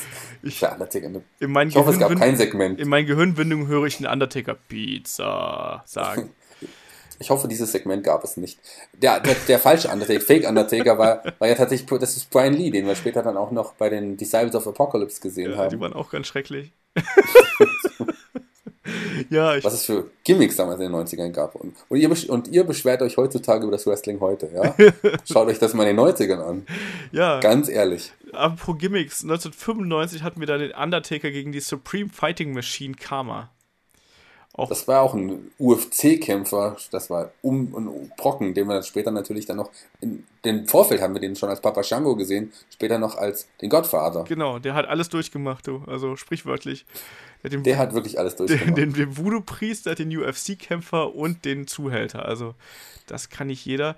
Ähm, 96. Aber hier lag, lag hm? ganz kurz, das ist auch eine, eine witzige Fehde. Also der, der Grund der Fehde war ja auch, dass, dass Karma ähm, die Urne des Undertakers an sich genommen hat und, und, aus der goldenen Urne sich eine Kette hat machen lassen. Das muss man sich auch mal vorstellen. Ja, das ist doch nichts Naheliegenderes. Eben. Äh, ich fand auch noch so eine, so eine, riesig dicke Kette, aber Undertaker hat sich den dann wieder zurückgeholt und hat die dann wieder neu eingeschmolzen und danach war die Urne aber riesig groß. Naja, der hat vielleicht hat, hat er einfach ein bisschen mehr Gold jetzt in, in, gehabt, vielleicht hat Karma dann auch noch mehr Gold in die Kette eingebaut, wer weiß das schon. Man weiß es nicht. Müssen wir den, den äh, lokalen WWE Goldschmied fragen, was der sich dabei gedacht hat. Ach ja, ja, 96 Boiler Room Brawl hat man schon gesagt, 97 hatten wir auch schon, äh, 98 den Main Event gegen Steve Austin wir auch, ähm, 99, äh, da gab es dann ein äh, Tag Team Title Match äh, mit Big Show gegen X-Pac und Kane. X-Pac und Kane war ja damals so ein bisschen ein ungleiches Duo und Undertaker und Big Show haben sie damals so ein bisschen zusammengesteckt, damit Big Show so ein bisschen den WWE-Style vom Undertaker lernt, der ihm da so ein bisschen was beibringen sollte. Ich mochte damals diese Match-Ansetzung echt gern und ich mochte auch äh, X-Pac im Team mit Kane. Mir hat das damals Spaß gemacht. Ich habe mich da so wieder Mir hat das auch Spaß gemacht. Ich fand, äh, die haben auch gut harmoniert, X-Pac und Kane. Also das äh, dachte man gar nicht, bis äh, X-Pac Kane irgendwann hintergangen hat. Das war auf jeden Fall ein unterhaltsames Team und ich fand den Kampf auch gar nicht mal so schlecht. Nee. 99. Das, das hat auch funktioniert. Hat, hat er nicht irgendwie hier äh, Kanes Freundin ihm ausgespannt hier, Tori irgendwas? Tori war es. Ja. Genau. Ach, stimmt, die genau. hatte keinen Nachnamen. Genau, das war die Tori ohne Nachnamen. Es gab später noch Tori Wilson, genau. aber diese Tori konnte sich keinen Nachnamen leisten. Schade. Die ist so wie Cher. Das ist so wie Cher. Oder Sting. Also der Musiker. Ähm, 2000, no, no Contest gegen Kane. Habe ich gar keine richtigen Erinnerungen mehr dran. Das war so ein. Äh, ich, ich, kann mich daran erinnern, dass ich gehofft habe, dass das ein guter Kampf wird, aber es ist dann nicht geworden. 2001 auch so ein merkwürdiges Match. Äh, dann Undertaker mit Kane zusammen gegen Diamond Dallas Page und Canyon. Wieder diese äh, ja, Geschichte mit der Invasion. Und das war damals im Cage. Und ich weiß, dass wir alle uns beschwert haben, dass DDP und Canyon hier so zersägt worden sind. Ja, das stimmt. Und DDP hatte ja auch damals aber auch die, wurde ja auch als komischer Charakter eingebaut, weil auch der Stalker, der hinter der, der Frau von dem Undertaker erstmal her war. Genau, der Sarah. Sarah, das war Sarah damals noch, genau. Und naja, DDP hatte halt leider keinen erfolgreichen Run bei der WWE. Ja, und Canyon noch viel weniger. Canyon? Who's better than Canyon? Canyon hat ja leider. Verdammt viele, oder? Ich fand Kenny damals super. Ich finde, das ist auch ein Unbe äh, also jemand Wrestler, aus dem man hätte mehr machen können. Das war auch ein guter Wrestler, aber irgendwie super. bei WWE wollte man mit dem nicht. Ja, 2002 ging es da gegen Test, 2003 gegen A-Train, da gab es einmal TNA hintereinander. 2004 Co-Main Event DQ-Sieg gegen JBL, auch im Championship-Match. 2005 den Sieg gegen Randy, äh, die Niederlage gegen Randy Orton hatten wir schon. 2008 Main Event gegen äh, Edge in Hell in a Cell hatten wir schon und 2015 der Undertaker gegen Brock Lesnar im Main Event eben auch. Also Undertaker schon mit einer durchwachsenen Karriere, aber ich finde aufgrund der, der Länge seiner Karriere und äh, wenn man mal so runterbricht, wie viele wichtige Matches er dann doch bestritten hat, ist er für mich da auf jeden Fall ganz oben angesiedelt. Ich habe anfangs erstmal gedacht, so vielleicht packst du ihn weiter nach hinten, aber wenn du dann überlegst, dass er selbst im späteren äh, Zeitpunkt seiner Karriere da noch richtig die großen Kämpfe bestritten hat. Das ist schon sehr beeindruckend, oder? Ich finde auf jeden Fall, dass, dass der Undertaker auf die 2 gehört. Das ist ein, auch ein SummerSlam-Vertreter, der ist zu Recht auf, der Pla auf Platz 2. Ja, also, also auch die Main Events, also sowohl in der, in der Attitude Era hat er immer eine wichtige Rolle gespielt und dann eben äh, zum Ende in seiner Karriere, dann, wir haben es gesagt, hier 2008 gegen Edge, Hell in a Cell, absolut fantastischer Kampf und dann auch nochmal 2015 eben nochmal gegen Brock Lesnar. Also, äh, der Undertaker ist eine der bedeutendsten Figuren und das hat sich halt eben auch in seinem Resümee beim SummerSlam niedergeschlagen, auch wenn er eben nie der Wrestler gewesen ist, der jetzt die Tausende von Champion-Titel gewonnen hat oder sonst irgendwas, weil das brauchte der Undertaker ja auch eigentlich gar nicht. Das braucht er nicht, aber er ist einfach einer der bedeutendsten Wrestler der WWE-Geschichte. Vom Gimmick her vielleicht sogar der wichtigste und interessanteste Wrestler, den die WWE hatte, ganz klar. Und wir haben auf Platz 1 aber nun jemanden, der auch erst viel später ähm, sein SummerSlam-Debüt hatte. Ich glaube, 15 Jahre nach dem ersten SummerSlam hat es gedauert, bis er überhaupt bei der WWE beim SummerSlam debütiert ist. Niemand Geringeres als Roman Reigns. Nein, natürlich nicht. John Cena. Genau, John Cena ist auf der 1. Und den hatte ich auch. Ich weiß nicht genau, wie das bei dir war. Wir haben ja beide so ein bisschen parallel unsere, unsere Pläne hier gemacht und haben sich dann ja zufälligerweise irgendwie gedeckt ich hatte John Cena erst weiter hinten und habe dann erst, als ich irgendwie so aufgezählt habe, ist mir erstmal aufgefallen, so alter Schwede hat der den SummerSlam geprägt, gerade in den letzten zehn Jahren. Eben, der war ja fast nur in den Main Events gerade in den letzten zehn Jahren. Ja. Also er ist zu Recht auf eins, so sehe ich das. Ja. Wir können ja gleich mal durchgehen, wir hatten ja ein paar Kämpfe schon erwähnt, aber lass uns einfach nochmal chronologisch durchgehen. Ja, hau rein. Sein SummerSlam-Debüt 2004 hatte er gegen Booker T, das war damals diese naja, nicht so grandiose Best of Five Serie, ja. die sie damals in den Shows hatten. Ähm, das war der Abschluss, glaube ich, beim SummerSlam. Ja. 2005 sein WWE Championship Match, da besiegte er Chris Jericho. Kann man so machen? Und zwar, kann man so machen. und dann ging es eigentlich und los mit den Main Events, so richtig. Dann ging es los mit den, mit den Main Events. Im nächsten mit 2006 gegen Edge. Genau. Das hatten wir vorhin auch schon erwähnt. Ja. 2007 dann gegen Randy Orton, das hatten wir auch erwähnt. 2008 äh, Co-Main Event gegen äh, Batista. Das war dieses Ding mit der ganz furchtbaren Powerbomb, die John Cena da eingesteckt hat. Auch da, ich fand, dass die beiden, die hatten auf jeden Fall eine, eine gute Chemie zusammen und äh, da hat John Cena auch mal gezeigt, dass er halt eben auch aus den äh, großen Brocken äh, entsprechendes rausziehen kann. Generell fällt mir dann auf, gerade so diese Jahre 2006, 7, 8, äh, wie sehr, oder auch mit 9 auch noch mit rein, wie sehr gerade diese Gruppierung Cena, Batista, Orton halt eben den, diese Zeit geprägt hat. Ne? Also 2008 äh, Co-Main Event gegen Batista, 2009 Co-Main Event um die WWE Championship mit äh, äh, Randy Orton, auch wenn er da eben verloren hat.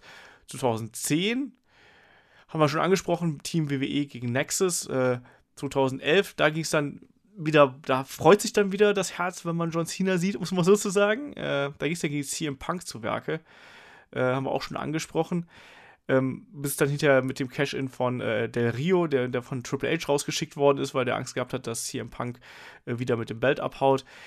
Ja, das äh, war eine gute Zeit. Ich vermisse diese, diese CM Punk-Zeit äh, so ein bisschen. Und was ich, warum ich bei 2012 ja, genau, 2012 ging es dann äh, Triple Threat Match. Da habe ich gar keine Erinnerung mehr dran. Kannst du dich da noch dran erinnern? Triple Threat Match zwischen CM Punk, Big Show und John Cena? Ich habe es auch vorhin gelesen. Ich äh, kann mich tatsächlich an den Kampf überhaupt gar nicht mehr erinnern. Ich wusste nicht, dass ich weiß nicht, wieso Big Show quasi in dem Kampf involviert war. Ich weiß es nicht mehr. Ja, passiert. Wird schon seinen Grund haben, dass wir es nicht mehr wissen. also auf jeden Fall kein Auf jeden Fall, CM Punk hatte damals gewonnen, das weiß ich noch. Ja, aber es hat auf jeden Fall keinen bleibenden Eindruck hinterlassen, sagen wir es mal so. Im Gegensatz zum 2013er äh, Main Event und da ging es nämlich dann Daniel Bryan gegen John Cena. Auch da. Oh, den haben wir äh, auch schon erwähnt. Ja. Hm?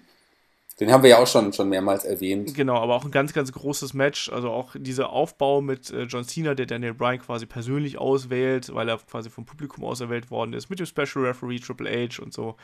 Ähm, den Cash-In dann von Randy Orton anschließend. Das war schon was Besonderes. Genau, und das war auch ein fantastischer Kampf. Und äh, John Cena war, meine ich, auch verletzt. Der hatte auch, meine ich, hatte nicht irgendwie so, ich meine, der hatte so eine Staph-Infection am Arm gehabt oder so, hat er nicht so einen dicken, äh, dicken Verband getragen und so. Also da hat John Cena auch mal also ich finde, das ist so der Anfang, wo man zusammen mit den, mit den Matches gegen, gegen Punk, wo man halt sagen kann, so ja, da hat beim Booking von John Cena irgendwann hat es dann Klick gemacht, wo man gesagt hat, so ja, nee, den können wir auch nutzen, um andere Leute aufzubauen. Und so mit Daniel Bryan wäre genauso wie CM Punk auch nicht so groß geworden, wenn es John Cena nicht gegeben hätte als Gegenpart.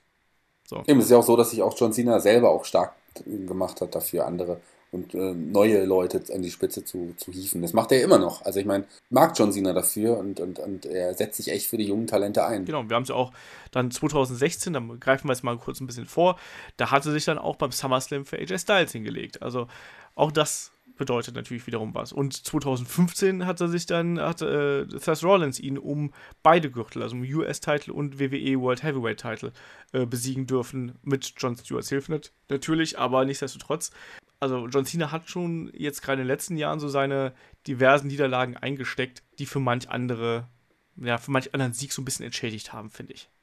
Das stimmt. Wir haben jetzt 2014 den Suplex City Main Event gegen Brock Lesnar nochmal kurz unterschlagen. Den haben wir aber vorhin auch nochmal ausführlich berichtet gehabt. Genau.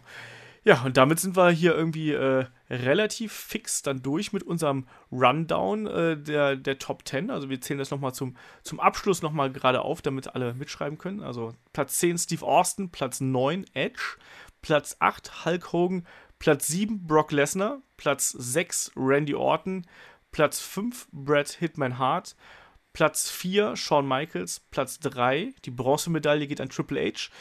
Die Silbermedaille passt ja auch irgendwie gut zum Undertaker, also zumindest in seiner Biker-Zeit auf jeden Fall. Und auch wenn Chrome natürlich nichts mit Silber zu tun hat. Und auf Platz 1 äh, John Cena, für mich unangefochten an der Spitze, allein aufgrund der Masse an Main-Events, Title-Matches und äh, ja, der, der, der Größe der Fäden, die er halt da eben bekommen hat. Ja, für mich auch, wie gesagt. Ich hatte ein paar kleine Unterschiede. Ähm, aber ansonsten gehe ich fast d'accord mit, mit deiner Liste. Wie, äh, wir haben ja auch vorher gesagt, wie sieht es bei euch aus? Habt ihr eine andere Top 10? Wie sieht eure Top 10 aus? Postet es doch einfach mal hier drunter. Wir sind ganz gespannt, was ihr für eine Top 10 habt. Genau das. Ja, ich hoffe, euch hat das ein bisschen Spaß gemacht, dass wir hier so durch die Zeit geritten sind und so ein bisschen äh, die Matches aufgezählt haben, versucht haben, so ein bisschen die Wrestler miteinander zu vergleichen. Wenn euch auch da, wenn euch dieses Ranking-System gefallen hat, schreibt uns das ruhig. Wir haben ja früher schon mal so Tippspiele probiert und so Kram, ob das, äh, das hat so mittel funktioniert. Jetzt schauen wir mal, ob das hier funktioniert hat. Wenn es euch gefallen hat, schreibt uns das einfach, dann machen wir das gerne häufiger. Ansonsten machen wir es halt nicht. Ganz einfach. Und damit würde ich sagen, kommen wir dann auch mal zur Fragenrubrik, weil wir sind ja schon wieder hier gut äh, zusammen, was, was die Zeit angeht, aber ein paar Fragen hauen wir auf jeden Fall noch raus. Ähm, ihr wisst, Fragen schickt ihr an fragen.headlock.de, ansonsten äh, YouTube, Twitter, äh, Facebook natürlich und Instagram erreicht ihr uns auch.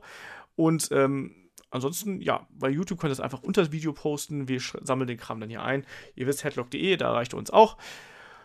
Ja, dann würde ich mal sagen, legen wir mal äh, äh, oben los. Und zwar, äh, der Janik fragt, was glaubt ihr, wird das Highlight bzw. der What the fuck-Moment beim SummerSlam und warum denkt ihr so? Ja, Shaggy, SummerSlam äh, passt jetzt ja auch ganz gut dann zum Thema. Was erwartest du denn dir als äh, großen Überraschungsmoment? Gibt es da vielleicht. Ich freue mich erst, oder gibt es bestimmt was. Ich freue mich erstmal richtig auf den SummerSlam, das kann ich jetzt schon mal sagen. Find sehr schön aufgebaut. Zwar Matches, die wir alle schon mal gesehen haben, aber was soll's? Also zum Teil schon gesehen haben, aber was soll's? Ich, der SummerSlam wird trotzdem toll. Da bin ich mir sicher. Ich hoffe, dass äh, der What the fuck Moment beim SummerSlam wird nicht der Sieg Jinder Mahals sein, sondern ich hoffe auf einen tollen Sieg von Shinsuke Nakamura und das könnte der What the fuck Moment sein. Oder wenn man am Ende des Abends Samoa Joe feiernd mit dem Universal Titel stehen sieht. Ich hoffe mal, dass also ich könnte mir vorstellen, dass der Universal-Title in irgendeiner Form wechseln wird. Ähm, aber ich glaube nicht, dass Samoa Joe das Ding gewinnt. Ich glaube, dass. Ach, ich weiß es nicht. Ich kann es mir so schwer. Ich, ich würde mir Braun Strowman wünschen. Ich befürchte fast, dass es Roman Reigns wird und dass, dann, dass das dann der What the fuck-Moment ist. Ähm, ansonsten kann ich mir aber auch ein Cash-In von Baron Corbin vorstellen. Das halte ich sogar für sehr wahrscheinlich. Ich glaube, dass Shinsuke Nakamura den Titel erst gewinnt und dann wieder gegen Baron Corbin verliert. Ja, aber ich bin mir nicht sicher, ob das wirklich so eine so eine große Bereicherung für den, für den blauen Brand wäre, Jinder Mahal den Titel zu nehmen und an Baron Corbin zu geben. Der ist im Moment auch noch nicht wirklich viel weiter, hat in den letzten Monaten auch nicht mehr wirklich überzeugt. Ich bin mir nicht sicher. Es hat sich so angedeutet in den letzten Wochen, aber so, ich hoffe nicht. ich hoffe auch. Ich glaube, es kommt für Corbin noch zu früh. Ja. Passend dazu fragt der äh, Michael äh, auch via Facebook, ähm, wird es zu einer Shield-Wiedervereinigung kommen? Wenn ja, nur Ambrose und Rollins oder auch mit Reigns? Es wird, es wird ganz sicher zu einer Shield-Wiedervereinigung ja. kommen mit allen dreien, aber jetzt nicht beim SummerSlam, aber die wird sicherlich spätestens vielleicht bei diesem oder am nächsten WrestleMania dann, dann auf jeden Fall stattfinden. Ganz sicher. Ja, also man muss mal dazu sagen, wir kriegen momentan sehr viele Mails, was diese ähm, Shield-Wiedervereinigung angeht. Also Michael war, war nur einer von, von einigen. Äh, also ich bin mir sehr, sehr sicher, dass es eine, auf jeden Fall eine Shield-Wiedervereinigung geben wird. Ähm, ich hoffe aber, dass man sich, genauso wie man es jetzt bei Ambrose und äh, Rollins macht, dass man sich da Zeit lässt. Man muss die Leute da anteasen. Und dieses auch bei Rollins und Ambrose, das macht doch deswegen gerade Spaß, weil das gerade so hin und her ist und man nicht so genau weiß, ja, wann denn jetzt, wann jetzt, wann, wann kriege ich endlich meinen Wohlfühlmoment? Und da, da, da fiebern wir doch einfach mit. Und ich hoffe auch, dass das nicht übereilt wird, nicht jetzt einfach für den Moment weißt du, so aus dem Nichts heraus. Man könnte auch sagen, so, what the fuck, man, beim SummerSlam wird die Sheet-Wiedervereinigung. Aber das wäre doch scheiße. Wenn es einfach. Das wäre scheiße. Das wäre scheiße. Das wäre einfach so, wir rotzen das einfach mal raus, damit wir den What the fuck-Moment haben, aber am Ende interessiert es halt keinen. Deswegen. Es wird auf jeden Fall noch dauern. Und ich kann jetzt mal, ich kann jetzt sagen, wenn wir bis WrestleMania 40 keine Shield-Wiedervereinigung gesehen haben, dann lade ich alle Hörer zu mir nach Hause ein. Da können wir zusammen WrestleMania 40 schauen, Getränke essen gehen auf mich. Auf den 50-jährigen Shaggy. Psst. So alt bin ich dann. ja, ja. Ähm, nein, aber ich glaube, bin mir sicher, dass wir. Wir sehen jetzt erstmal die Wiedervereinigung von Ambrose und Rollins. Das ist hier gerade im großen Gange in diesem ungleichen äh, Duett, was die beiden da gerade spielen. Und dann eben Reigns kommt auch noch irgendwie mit dazu. Ich weiß noch nicht genau wie, aber der kommt auf jeden Fall mit dazu. Wäre es nicht irgendwie geil, wenn wir beim SummerSlam Seth Rollins gegen Ambrose turnen sehen? Nochmal? Warum nicht? Wenn er sich jetzt gerade so um ihn bemüht, wäre es doch eigentlich ganz witzig. Und das würde auch dann eine Shield-Wiedervereinigung nochmal weiter nach hinten schieben. Ach, aber die.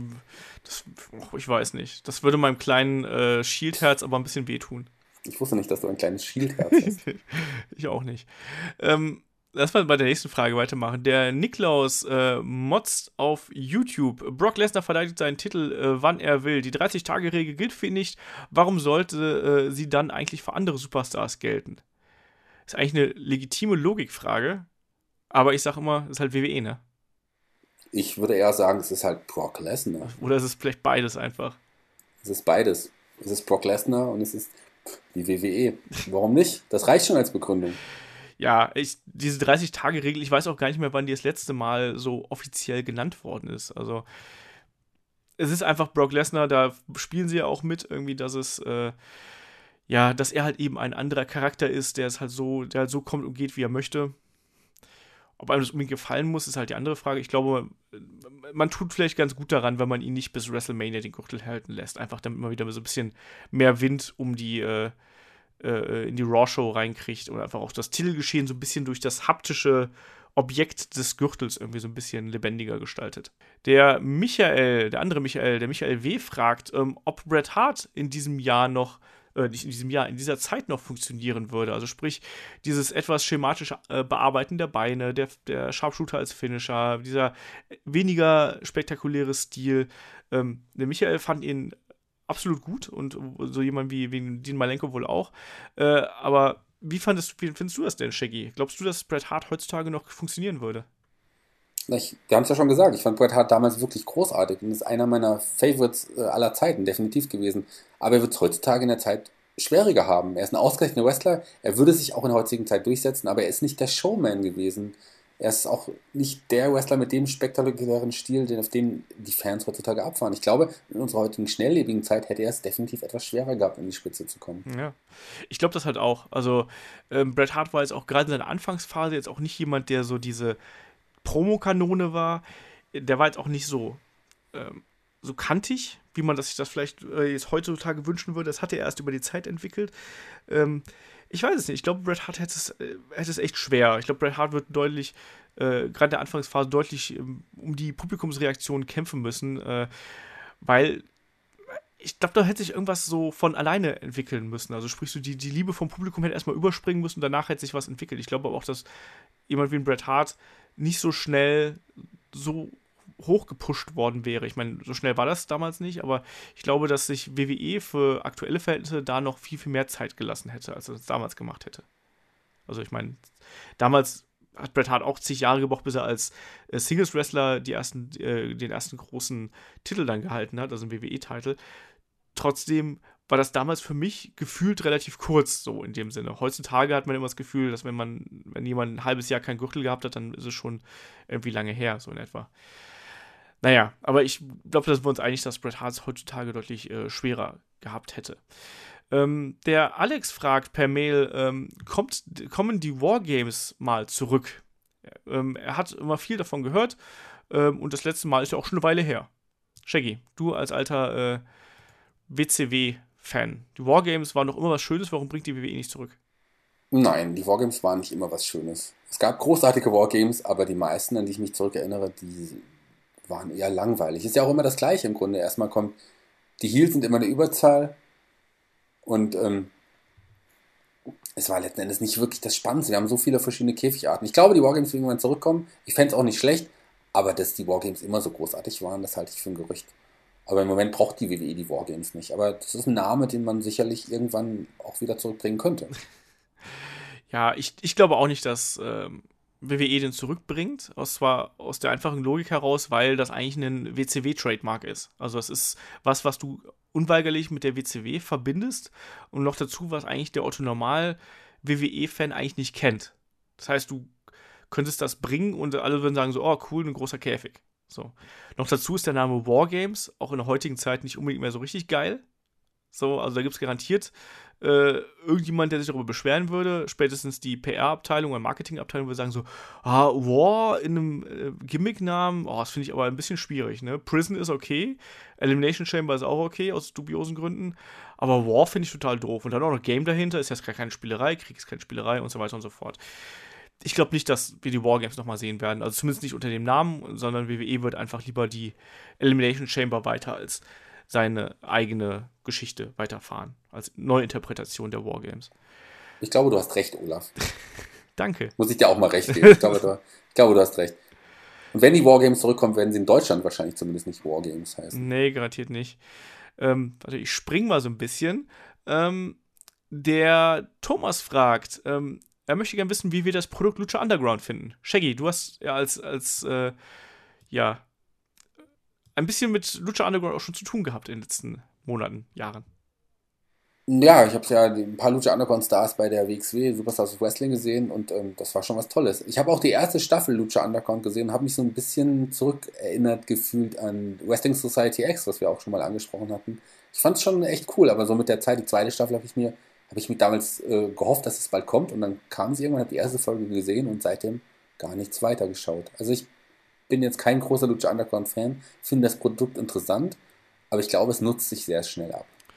Ja, so ähnlich ist mir halt auch. Also ich habe immer so Phasen, wo ich gerne Lucha Underground schaue und dann schaue ich immer so relativ schnelle Abfolge, mehrere Folgen hintereinander. Also ich habe ähm, die erste Staffel komplett durchgesehen und die zweite so drei Viertel. Äh, nee, die, die zweite habe ich komplett gesehen und die dritte habe ich irgendwie mal angefangen über dubiose Quellen. Äh, aber ja, es ist halt die Storys sind gut, die Charaktere sind gut, das Wrestling ist gut, aber trotzdem ist es halt auch irgendwie so, manchmal auch so laut und so viel, dass ich davon nicht so viel konsumieren kann, weil das äh, von den Eindrücken her einfach ein bisschen zu stark ist. Das ist so ähnlich wie bei PWG auch. Wenn du da zu viel von siehst, dann bluten dir auch die Augen. Ähm, und entsprechend äh, habe ich da mal so Phasen, wo ich das richtig lustig finde und unterhaltsam finde, aber ich habe dann auch wiederum Phasen, wo ich sage, so, ja, okay, Lucha Underground halt, ne? Deswegen, momentan ist es zum Beispiel so, dass, dass mich Lucha Underground dritte Staffel ich weiß, dass die, dass die äh, äh, aktuell läuft, aber ich weiß auch, dass es mich derzeit nicht interessiert, weil ich New Japan zum Beispiel derzeit lieber schaue. Und den G1 Climax. Irgendwie versuche da hinterherzukommen, was absolut unmöglich ist übrigens, wenn man einen Job hat. Ähm, aber Lucha Underground hat auf jeden Fall äh, seinen sein Charme und seine Art und Weise gefunden, sagen wir es mal so. Und auch die Art und Weise, wie da Wrestling aufbereitet wird, ist hochgradig interessant und muss es auch in der heutigen Zeit geben. Und ich finde das, find das sehr interessant, wie das da gemacht wird und sehr spannend. Der Sascha fragt eine spezielle äh, Mail an den Shaggy eigentlich. Und er fragt, glaubt ihr, dass es noch eine steile These ist, zu behaupten, dass Brisengo in den nächsten Wochen ins Titelgeschehen eingreifen werden? Shaggy. Ja, die waren ja jetzt vor kurzem. Der Sascha, der Sascha, das ist wahrscheinlich speziell tatsächlich eine Frage an mich weil ich wirklich ein großer Brisango-Fan bin. Ich finde das Team wirklich super. Ich finde es großartig unterhaltsam. Auch die, die Videos sind so toll, gerade auch aktuell. Ich bin auch ein großer Twin Peaks-Fan. Ich finde auch dieses Fashion Peaks-Sache finde ich so witzig. Also wirklich, Brisango sind großartig. Und die waren ja jetzt erst, vor, bevor New Day auch äh, zurückgekommen ist, waren sie am Titel geschehen. Und ich glaube, sie sind quasi auch Team Nummer 3. Erstmal müssen, müssen sie jetzt das Team aus dem Weg räumen, das sie in den letzten Wochen attackiert hat. Wer wird das wohl sein? Ja, was, was glaubst du ähm, denn? eigentlich? Glaubst du, es sind die, die wieder zusammengeführten Wyatts? Das deutet ja vieles darauf hin, dass es die wieder zusammengeführten Wyatts sein werden. Aber bei Social Media, ich muss dich da sofort unterbrechen, bei Social Media wurden jetzt äh, äh, ähm, Luke Harper mit Sin Cara und Eric Rowan mit Aiden English gezeigt. Sind das nicht vielleicht neue Take-Teams oder will man uns da nur auf die falsche Spur führen? Nee, ich fände das auf jeden Fall spannender. Ich, äh, ich, ich werde das jetzt auch angesprochen, wenn du mich unterbrochen Achso, Entschuldigung. Olaf? Nee, macht doch nichts. Das ist nicht schlimm. Du kannst ja auch, du ist ja auch dein Podcast und gerne zwischendrin was sagen. äh, nein, äh, wär, ich fände es spannender, wenn es so ein anderes Team, zusammengewürfeltes Team wäre oder ein Team, was wir noch gar nicht kennen oder noch gar nicht gesehen haben in der WWE. Fände ich spannender, als wenn es jetzt die beiden, die beiden Wyatts wieder zusammen sind. Weil die ähm, würde ich gern anders sehen. Ich würde den Luke Harper wirklich gerne Singles-Wrestler gut eingesetzt sehen und Eric Rowan kann man auch einem anderen Technikpartner geben. Ich finde, Eric Rowan zum Beispiel würde echt gut zu Aiden English passen. Die wären doch ein, auch so ein schön und das Biest-Team irgendwie. Ich fände das gut. Wer ist denn dann wer? Das darfst du dir ausdenken. Aiden English hat auf jeden Fall eine wunderschöne Stimme. Ich will Puesengo auf jeden Fall im Titelgeschehen sehen. Ja. Ähm, die sind nicht nur witzig, die sind auch wirklich beides gute Wrestler. Eben. Und wenn man ein bisschen den Comedy-Faktor ein bisschen runterschraubt, dieses Alberne, dieses super alberne, wenn sich Tyler Breeze als, als ältere Dame verkleidet, das muss ich nicht sehen. Aber so ein Comedy passt zu den beiden und das machen sie auch gut, bringen sie gut rüber und sie können aber auch im Kampf überzeugen. Ich würde sie gerne im Titelgeschehen sehen. Ja, äh, das wird auch kommen. Ich bin mir auch sicher. Also ich meine, die beiden kriegen ja auch äh, richtig gute Reaktionen und die, du merkst, dass die Leute eine Verbindung zu denen aufgebaut haben und äh, man wäre doof, wenn man das nicht irgendwann machen würde. Und ich stelle mir auch so diese Fehde, egal ob jetzt mit Nuday oder mit Usos ist, ähm, das sind auch gute Feen, da kommen auch gute Matches bei raus, weil das halt alles gute Wrestler sind. Also ich bin mir da sehr sicher, dass es passieren wird. Aber noch viel wichtiger. Definitiv. Vom Sascha. Oh, die zweite Frage. Was kommt jetzt? Die geht ganz Was kommt jetzt, Olaf? Ja. Ähm, er fragt mich dann, und äh, würdet ihr mir zustimmen, wenn ich behaupte, dass Aiden English derzeit solo absolut hot ist und seinen noch kleinen Push absolut verdient hat? Shaggy, du bist Lieber alter... Sascha, Sascha, Sascha, lieber Sascha, Ja. Ich stimme dir absolut zu, dass Aiden English absolut hot ist und seinen noch kleinen Push absolut verdient hat. So ist es. Ich finde Aiden English wirklich unterhaltsam. Ähm, viele würden ihn jetzt als schlimm Geek oder Nerd bezeichnen oder Comedy Wrestler, aber der kann auch was und der hat auch einen interessanten Charakter. Ich würde gern mehr von ihm sehen und ich finde so einen kleinen Singles-Push zu einem er muss ja nicht einen Mid-Card-Titel gewinnen, aber er kann dann zumindest in, in die Richtung mal gehen. Das fände ich total spannend. Der hat auf jeden Fall, kann mehr, hat mehr, ist unterhaltsam und ist mehr als nur so ein Pausenclown. Mehr über In English können wir am nächsten In English Podcast reden. Wir haben letztes Olaf. Mal schon einen Eric Rowan Podcast angekündigt, den wir nie machen werden. Ja, wer will denn auch einen Eric Rowan Podcast nicht anhören? Der, der, der Kiffy und ich glaube der Burger haben gesagt, wir sollen unbedingt einen Eric Rowan Podcast machen. Dann frage ich euch doch, liebe Hörer, wollt ihr lieber einen In English Podcast hören? Schreibt es doch bitte in die Kommentare. Ja, genau. Oder an Olaf direkt. Ja, genau. Ähm, dann machen wir weiter hier. Ähm, der Marc macht sich so ein bisschen Gedanken über die Motiviertheit der aktuellen Stars. Ähm, er fragt zum einen, habt ihr auch das Gefühl, dass Shinsuke Nakamura absolut unmotiviert ist und kein Interesse daran hat, gute Matches abzuliefern? So im Vergleich zu NXT. Shaggy, hast du das Da macht Gefühl, sich dass... der Marc aber interessante äh, Gedanken. Ich habe nicht das Gefühl, dass, dass, dass Shinsuke Nakamura unmotiviert ist. Das wäre auch äh, Fauxpas, das zu machen. Das wäre ja ziemlich doof, wenn er wirklich sehr unmotiviert rüberkommen würde. Ich glaube nicht. Und jetzt bekommt er auch einen, einen, einen großen Push. Also nein, ich habe nicht das Gefühl. Ähm, naja, so beim Kampf gegen John Cena hat er jetzt nicht besonders unmotiviert gewirkt, sagen wir es mal so. Ähm, nee, ich glaube auch nicht, dass er unmotiviert ist. Ich glaube eher, das hat was mit der Darstellungsweise von äh, Shinsuke Nakamura zu tun. Ich glaube, dass, dass er vielleicht derzeit zu eindimensional präsentiert wird? Und dadurch ändert sich unser Blick auf Nakamura. Also man, man gewöhnt sich zu sehr an ihn. Und dadurch äh, wird er vielleicht auf uns langweilig. Und das, was wir vorher als innovativ und besonders an ihm erachtet haben, ist plötzlich rumgehampel oder wirkt unmotiviert oder sloppy oder sonst irgendwas. Vorher haben wir gedacht, oh, das ist rau, das ist anders und das ist krass oder sonst irgendwas. Und ich glaube, das hat was mit unserer subjektiven Wahrnehmung zu tun. Ich habe Das auch, ist das. Hm? Nee, sorry. Erzähl du erst nee, fertig. ich habe ich hab auch, auch bei mir festgestellt, dass ich merke, dass mich Shinsuke Nakamura nicht mehr so erreicht hat, wie er es bei NXT getan hat. Aber ich glaube, das liegt nicht an ihm, sondern an der Darstellungsweise. Ja, er wird ja auch nicht wirklich anders dargestellt äh, jetzt im Hauptroster, als es bei der NXT war. Er war bei NXT nur nicht jede Woche einfach im Programm zu sehen. Das jetzt sieht man ja. jede Woche seinen, seinen großartigen Entrance, der immer noch großartig ist, aber wenn man jede Woche sieht, nutzt er sich natürlich ab. Auch die Kämpfe, ich meine, sein, sein Stil, man sieht ihn jede Woche jetzt im TV auch kämpfen. Es ist klar, dass man dem irgendwann vielleicht überdrüssig ist. Es würde nicht schaden, ihn auch ein bisschen weniger einzusetzen. Es würde vielen Wrestlern äh, nicht schaden, sie einfach ein bisschen weniger einzusetzen, um sie dadurch auch wieder hotter und interessanter zu machen. Ja.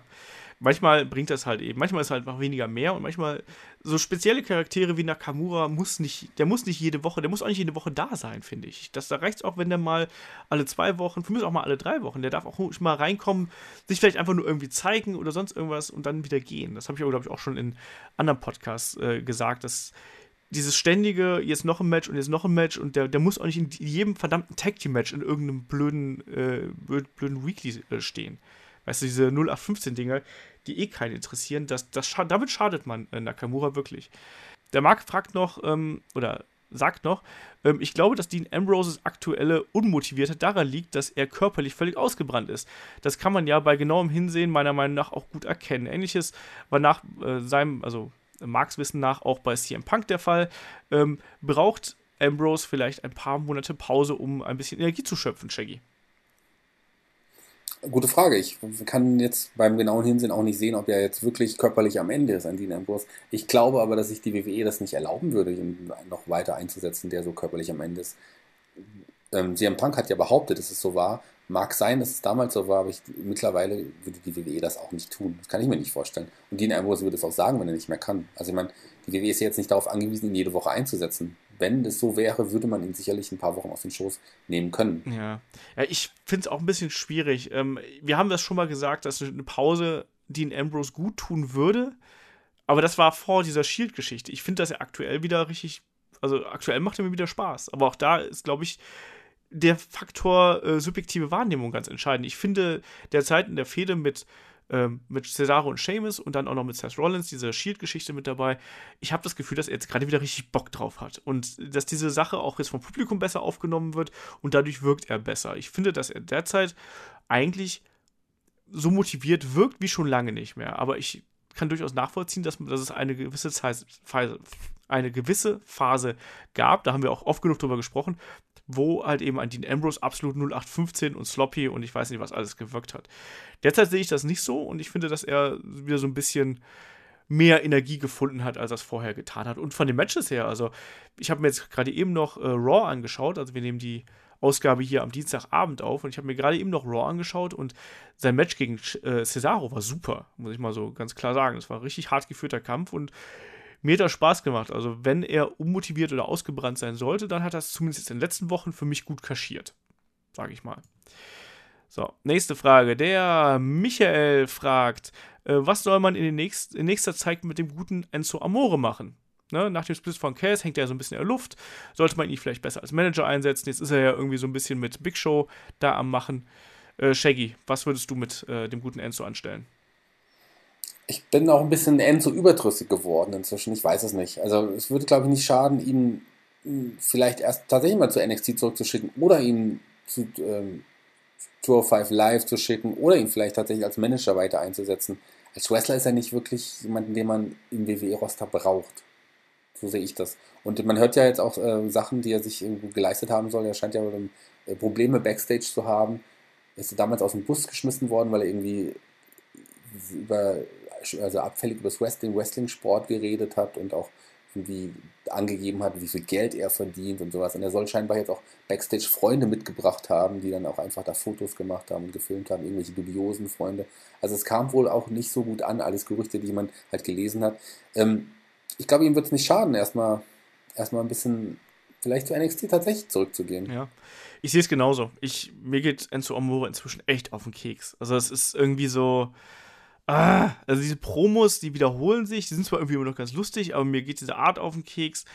Ähm, es ist einfach zu viel. Wir haben es gerade eben schon bei Nakamura angesprochen. Also wenn du es am laufenden Band und immer und immer wieder hast und immer wieder dieselben, dieselbe Art von Promos, es ist dann auch irgendwann nicht mehr lustig. Man hat versäumt, ihn mit Big Cass irgendwie den großen Moment zu geben. Das ist äh, bitter für ihn. Aber in seiner aktuellen Rolle gefällt er mir nicht. Und äh, jetzt wird er dann beim SummerSlam in den Shark Tank irgendwie, äh, nicht Shark Tank, das wäre vielleicht mein Wunschdenken. Werft ihn in einen Shark Tank. Ähm, in einen äh, Shark Cage aufgehängt. Das ist halt nochmal so ein bisschen bla bla. Aber ich glaube, dass es Zeit wird, dass man sich für ihn was anderes einfallen lässt. Und ich befürchte, dass er echt jemand sein könnte, der vielleicht auf äh, kürzere Sicht auf der Abschlussliste stehen könnte. Also egal, ob es jetzt Abschlussliste Richtung NXT oder halt eben sogar Richtung freier Markt sein könnte. Ähm, ich glaube, dass er da aktuell keine gute Position hat. Er hat kein gutes Standing. Wenn die Gerüchte stimmen, die ich gerade erwähnt habe, dann könnte er tatsächlich, sollte es eine Lassung kommen, so das nächste Opfer sein. Ja. Die Reaktionen lassen ja auch auf ihn nach. Also wenn du mal äh, darauf achtest, wie der, die, die, Leute gehen nicht mehr so auf ihn ab, wie es mal früher der Fall war. Also das ist eher noch so Höflichkeitspop teilweise. Ne, mal sehen. Ähm, der Michael fragt noch, ähm, habe gerade das Match O'Reilly gegen Black gesehen, also von NXT. Wie geil war das denn bitte? Wird Black bald der Top Guy von NXT? Shaggy, unser Tommy End, bald der Top Guy von NXT.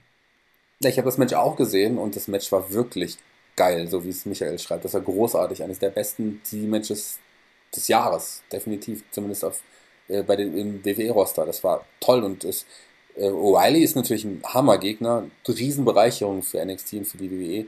Und ja, ähm, unser Tommy End, Alistair Black, wird ein kommender Topstar. Ich meine, der tritt ja jetzt auch schon gegen, gegen Hideo Itami an beim, beim Takeover. Und ich kann mir schon vorstellen, dass er so wie sein Push momentan läuft, auch besiegen werden darf. Und früher oder später wird er im Main Event um den Titel dann mit eingreifen. Alistair Black ist die Zukunft und der wird sicherlich auch bei der WWE durchstarten. Also ihm traue ich so viel zu. Der wird nicht nur bei NXT der Top Guy, der wird der Top Guy der WWE. Ja, also ich kann mir jetzt auch gut vorstellen, dass er, ob er jetzt der Top Guy vom WWE wird, weiß ich nicht. Das halte ich für ein bisschen sehr mutig, äh, aber ich kann mir sehr gut vorstellen, dass er eine, eine extrem wichtige Rolle für WWE in den äh, nächsten Jahren spielen wird. Also, ähm, weil sowohl wrestlerisch als auch vom Charisma her bringt äh, Alistair Black einfach alles mit, um den irgendwie zu platzieren. Und offensichtlich äh, bleibt WWE auch irgendwie diesem Gimmick treu, was ich auch gar nicht so erwartet hätte, irgendwie, dass sie das eigentlich nochmal hochdrehen eigentlich. Habe ich nicht mit gerechnet und ja, ich gönne ihm da einfach alles, äh, was, was da kommen mag. Und ich glaube, dass er da eine ganz große Zukunft auch vor sich hat. Ähm, wohin das geht, weiß ich nicht, aber ich kann mir schon vorstellen, dass er auf jeden Fall bei NXT noch eine große Nummer sein wird und dass er auch da den, den Titel hält. Und ich glaube auch, dass er im Main Roster auf jeden Fall um die Mid-Card-Title, wenn nicht sogar um die World-Title mitfäden wird. Also doch, ich meine, was, was man aus ihm gemacht hat, diese, auch diese Nuancen, die man in ihm verändert hat, diese im Schneidersitz sitzen, diese Finger aneinander halten, in diesen, nach diesem Kick, und er geht nach, nach dem Pin, setzt er sich sofort wieder in den Schneidersitz. Das ist einfach, einfach beeindruckend, finde ich. Ja, nee, das ist das. Man hat da durch viele Kleinigkeiten einfach einen sehr glaubwürdigen und sehr starken Charakter geschaffen, der einen ungeheuren Wiedererkennungswert auch hat. Ne? Das darf man auch nicht vergessen. Also, ähm, wenn, du, wenn, du, wenn du den halt eben da bei NXT im Ring siehst, wirst du auf jeden Fall am nächsten Tag sagen: so, boah, dieser eine Typ mit den Tattoos, der war schon krass, oder? Also auch so von der, von der Präsenz her und so. Also, Tommy End vergisst du so schnell nicht. Absolut. Ja. Ähm, der Tobias fragt, wann und wie habt ihr zum ersten Mal mitbekommen, dass es Wrestling innerhalb Europas gibt und nicht nur in den Staaten? Bei ihm war das irgendwie äh, beim Fußballspiel, wo er einen Flyer für Wrestling auf dem Schützenplatz in die Hand gedrückt bekommen hat. Shaggy, wie war das bei dir? Ich weiß nicht mehr genau, wie ich das damals rausbekommen habe. Ich war schon ganz, ganz früh, schon, ah, was, schon Ende 89 oder 1990 schon als ich erstmal richtig angefangen habe, auch amerikanisches Wrestling zu schauen, habe ich schon europäisches Wrestling damals äh, ähm, in Hannover oder Bremen, ich weiß gar nicht mehr ganz, ganz genau, auch damals schon, schon gesehen. Also relativ früh. Dann habe ich es lange aus den Augen verloren, habe mir irgendwann die, die GSW, International Impact, äh, ab und zu mal ähm, zur Gemüte geführt, also live vor Ort. Und jetzt richtig zum europäischen Wrestling bin ich eigentlich jetzt erst wieder durch die WXW gekommen. Ja, also bei mir war es ein bisschen anders. Also ich habe tatsächlich echt lange Zeit so europäisches Wrestling halt so für so Kirmes-Catch gehalten und mich hat es nicht interessiert. Also ich habe es einfach so abgeblockt. So. Ist nicht amerikanisch, ist doof. So. Kann ja mal passieren, ne? und ähm, nee, bei mir war es dann im Endeffekt so, dass ich halt so ein bisschen mitbekommen habe, dass es irgendwie so eine, ja, so eine Hardcore-Liga in Oberhausen gibt. und das habe ich dann noch viel mehr gehasst, weil ich ja kein großer Hardcore-Wrestling-Fan bin da, da werde ich nie hingehen, es war nah dran, aber da werde ich nie hingehen. Und letztlich hat es dann bei mir den Ansporn gegeben, mich so ein bisschen mit ähm, Euro-Wrestling dann zu befassen, als dann ähm, die WXW mit PWG zusammen ein Event gemacht hat. Das war, glaube ich, 2008, so um den Dreh. Ähm, da habe ich dann irgendwie angefangen, dass das mich interessiert. Und da war ich dann halt einmal da und habe gedacht, boah, das ist ja richtig geil dann habe ich halt festgestellt, so, oh, es ist nicht immer nur Hardcore, was WXW macht, sondern es sind auch ganz normale Shows. Und dann bin ich halt, und dann bin ich immer da hingegangen und habe dann, da hat es ja dann auch die Zeiten gegeben, wo WXW noch viel, viel mehr Fly-Ins rein, reingeholt. Das waren ja dann wirklich immer Supercards, wo eigentlich, keine Ahnung, mindestens, keine Ahnung, 50% Fly-Ins hat und dann 50% top äh, europäisches Talent. Da kamen immer gute Kämpfe bei raus. Ja, nicht immer, aber sehr oft zumindest. Ja, und so war das dann meine erste Erfahrung. Aber ich habe jetzt nie mich großartig drum gekümmert, ob irgendwo äh, anders Wrestling-Veranstaltungen sind. Ich bin da auch immer ein bisschen faul gewesen, muss ich sagen, was die Reiserei und so angeht. Also, Jackie, bist du, du bist ja jemand, glaube ich, der auch gerne mal weitere Strecken reist, oder? Ja, würde ich gerne, wenn ich Zeit hätte. Tatsächlich komme ich eigentlich überhaupt gar nicht dazu, mir äh, Euroshows anzuschauen, da ich beruflich sehr eingespannt bin. Ich schaue mir Karat. Ich bin jetzt, äh, da bin ich immer da die letzten Jahre gewesen. Ähm, ich bin jetzt das erste Mal bei der World Tag Team League und ich war dieses Jahr auch das erste Mal bei Superstars of Wrestling. Und die normalen WXW-Shows, da schaue ich mir fast nur die, die, die Fulda-Shows an, meine eigenen Shows quasi, ähm, weil ich es einfach zeitlich sonst nicht hinbekomme, weil ich so nebenher noch so viel zu tun habe. Ich bin ja nicht nur Eventmanager, wie du gesagt hast, DJ, meine Clown-Sache, Theaterauftritte und sowas. Also da bin ich schon sehr, sehr, sehr eingespannt. Leider geht nicht mehr, aber vielleicht irgendwann ja mal wieder, wenn dann da mein, mein Stress ein bisschen nachlässt. ich bin auf jeden Fall stolz irgendwie. Ich bin ja quasi der erste Lokalveranstalter der, der WXW gewesen. Und ähm, das ist ja jetzt auch gewachsen einfach. Die WXW ist einfach im Laufe der Zeit gewachsen. Ich durfte Backstage auch helfen bei so Veranstaltungen wie Karat und, und so weiter. Werde jetzt ein bisschen eingebunden worden von Christian. Ähm, und bin irgendwie stolz, wenn ich auch nur ein kleines Rad bin, aber ich bin stolz, irgendwie Teil der, der, des Wachstums der WXW zu sein. Das freut mich sehr. Und gerade so, wenn ich dann so, Christian, Christian mag ich sehr, ich mag den Dennis Birkendahl sehr, Taz ist ein ganz ein toller Typ und, und Ines ist super. Also ich freue mich immer, wenn ich dann auch wieder bei der WXW bin und dann die, die, die netten Menschen einfach wieder treffe. Das ist einfach, einfach schön. Ja, das stimmt. Also ich habe ja auch mein letztes Wochenende habe ich auch bei der, bei der WXW verbracht. Stichwort kleines Rad passt da, äh, glaube ich, auch ganz gut. Wir haben da ja äh, neue Formate äh, aufgenommen und das hat auch sehr viel Spaß gemacht. Da gibt es auch demnächst was Neues hier auf Headlock übrigens. Das kann ich ja mal so ein bisschen spoilern. Dem Tobi habe ich das heute schon so ein bisschen gesteckt. Da haben wir äh, demnächst auch noch neue Formate. Da habe ich aber Äh, wahrscheinlich erst bis nach der Gamescom habe ich dann erst Zeit, um die, den Kram zu schneiden, aber da kommt auch was äh, Kleines auf euch zu über Facebook und so.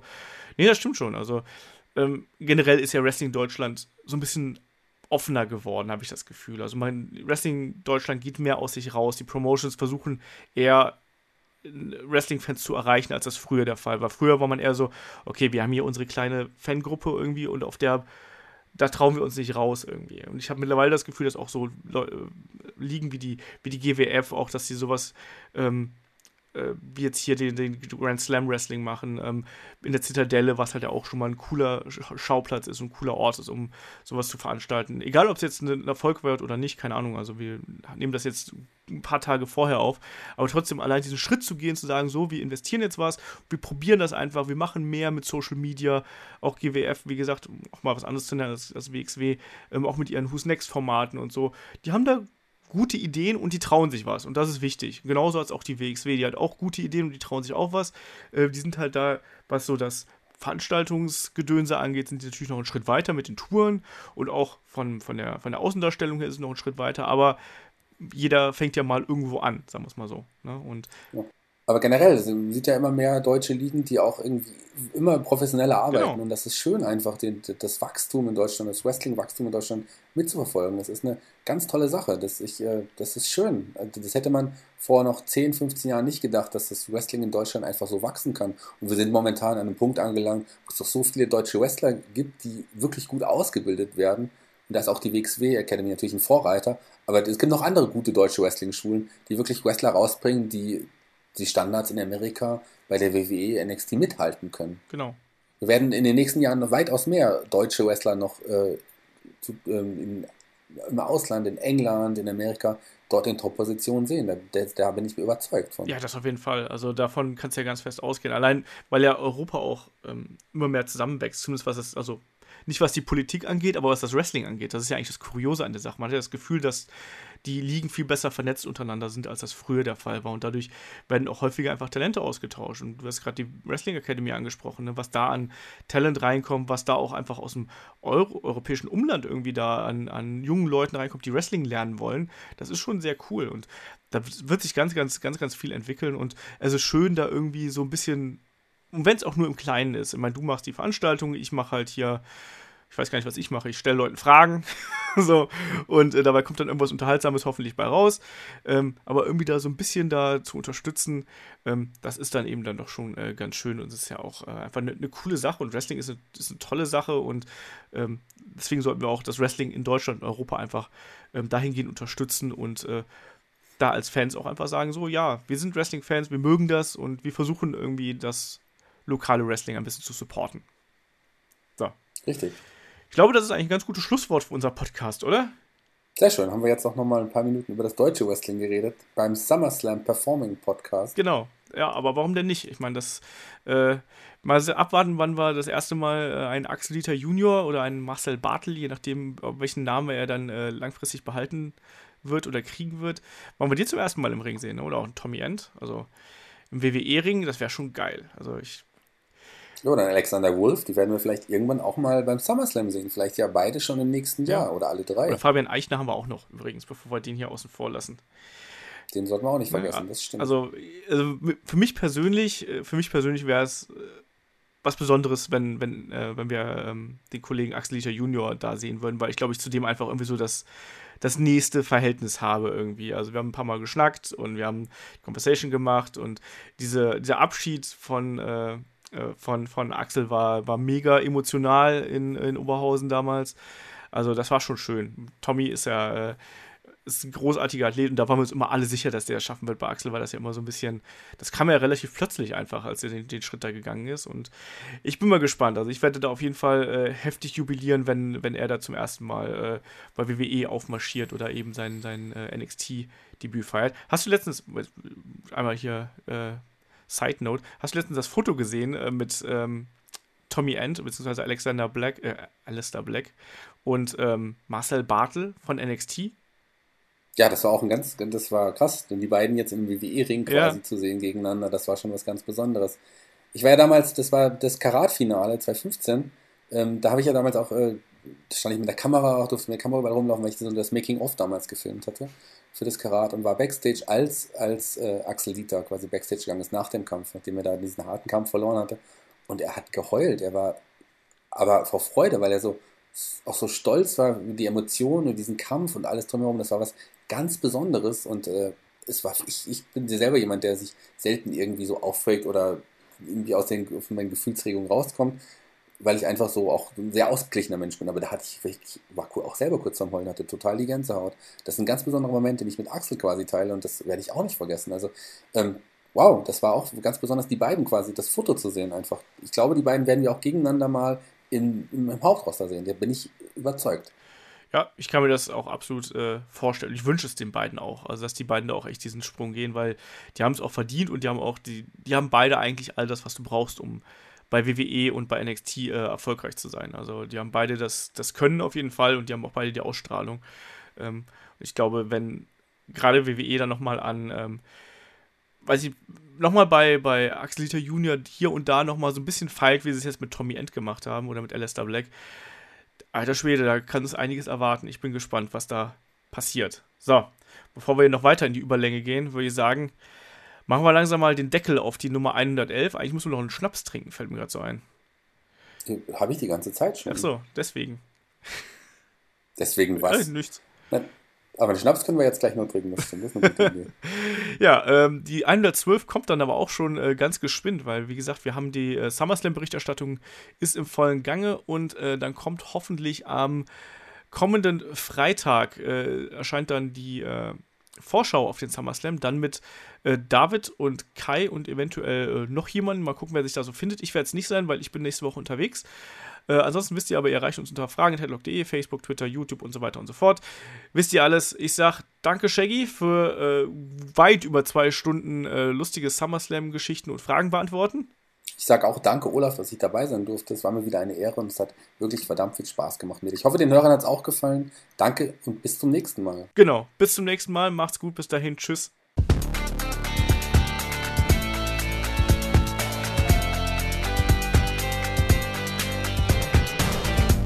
Headlock, der Pro Wrestling Podcast.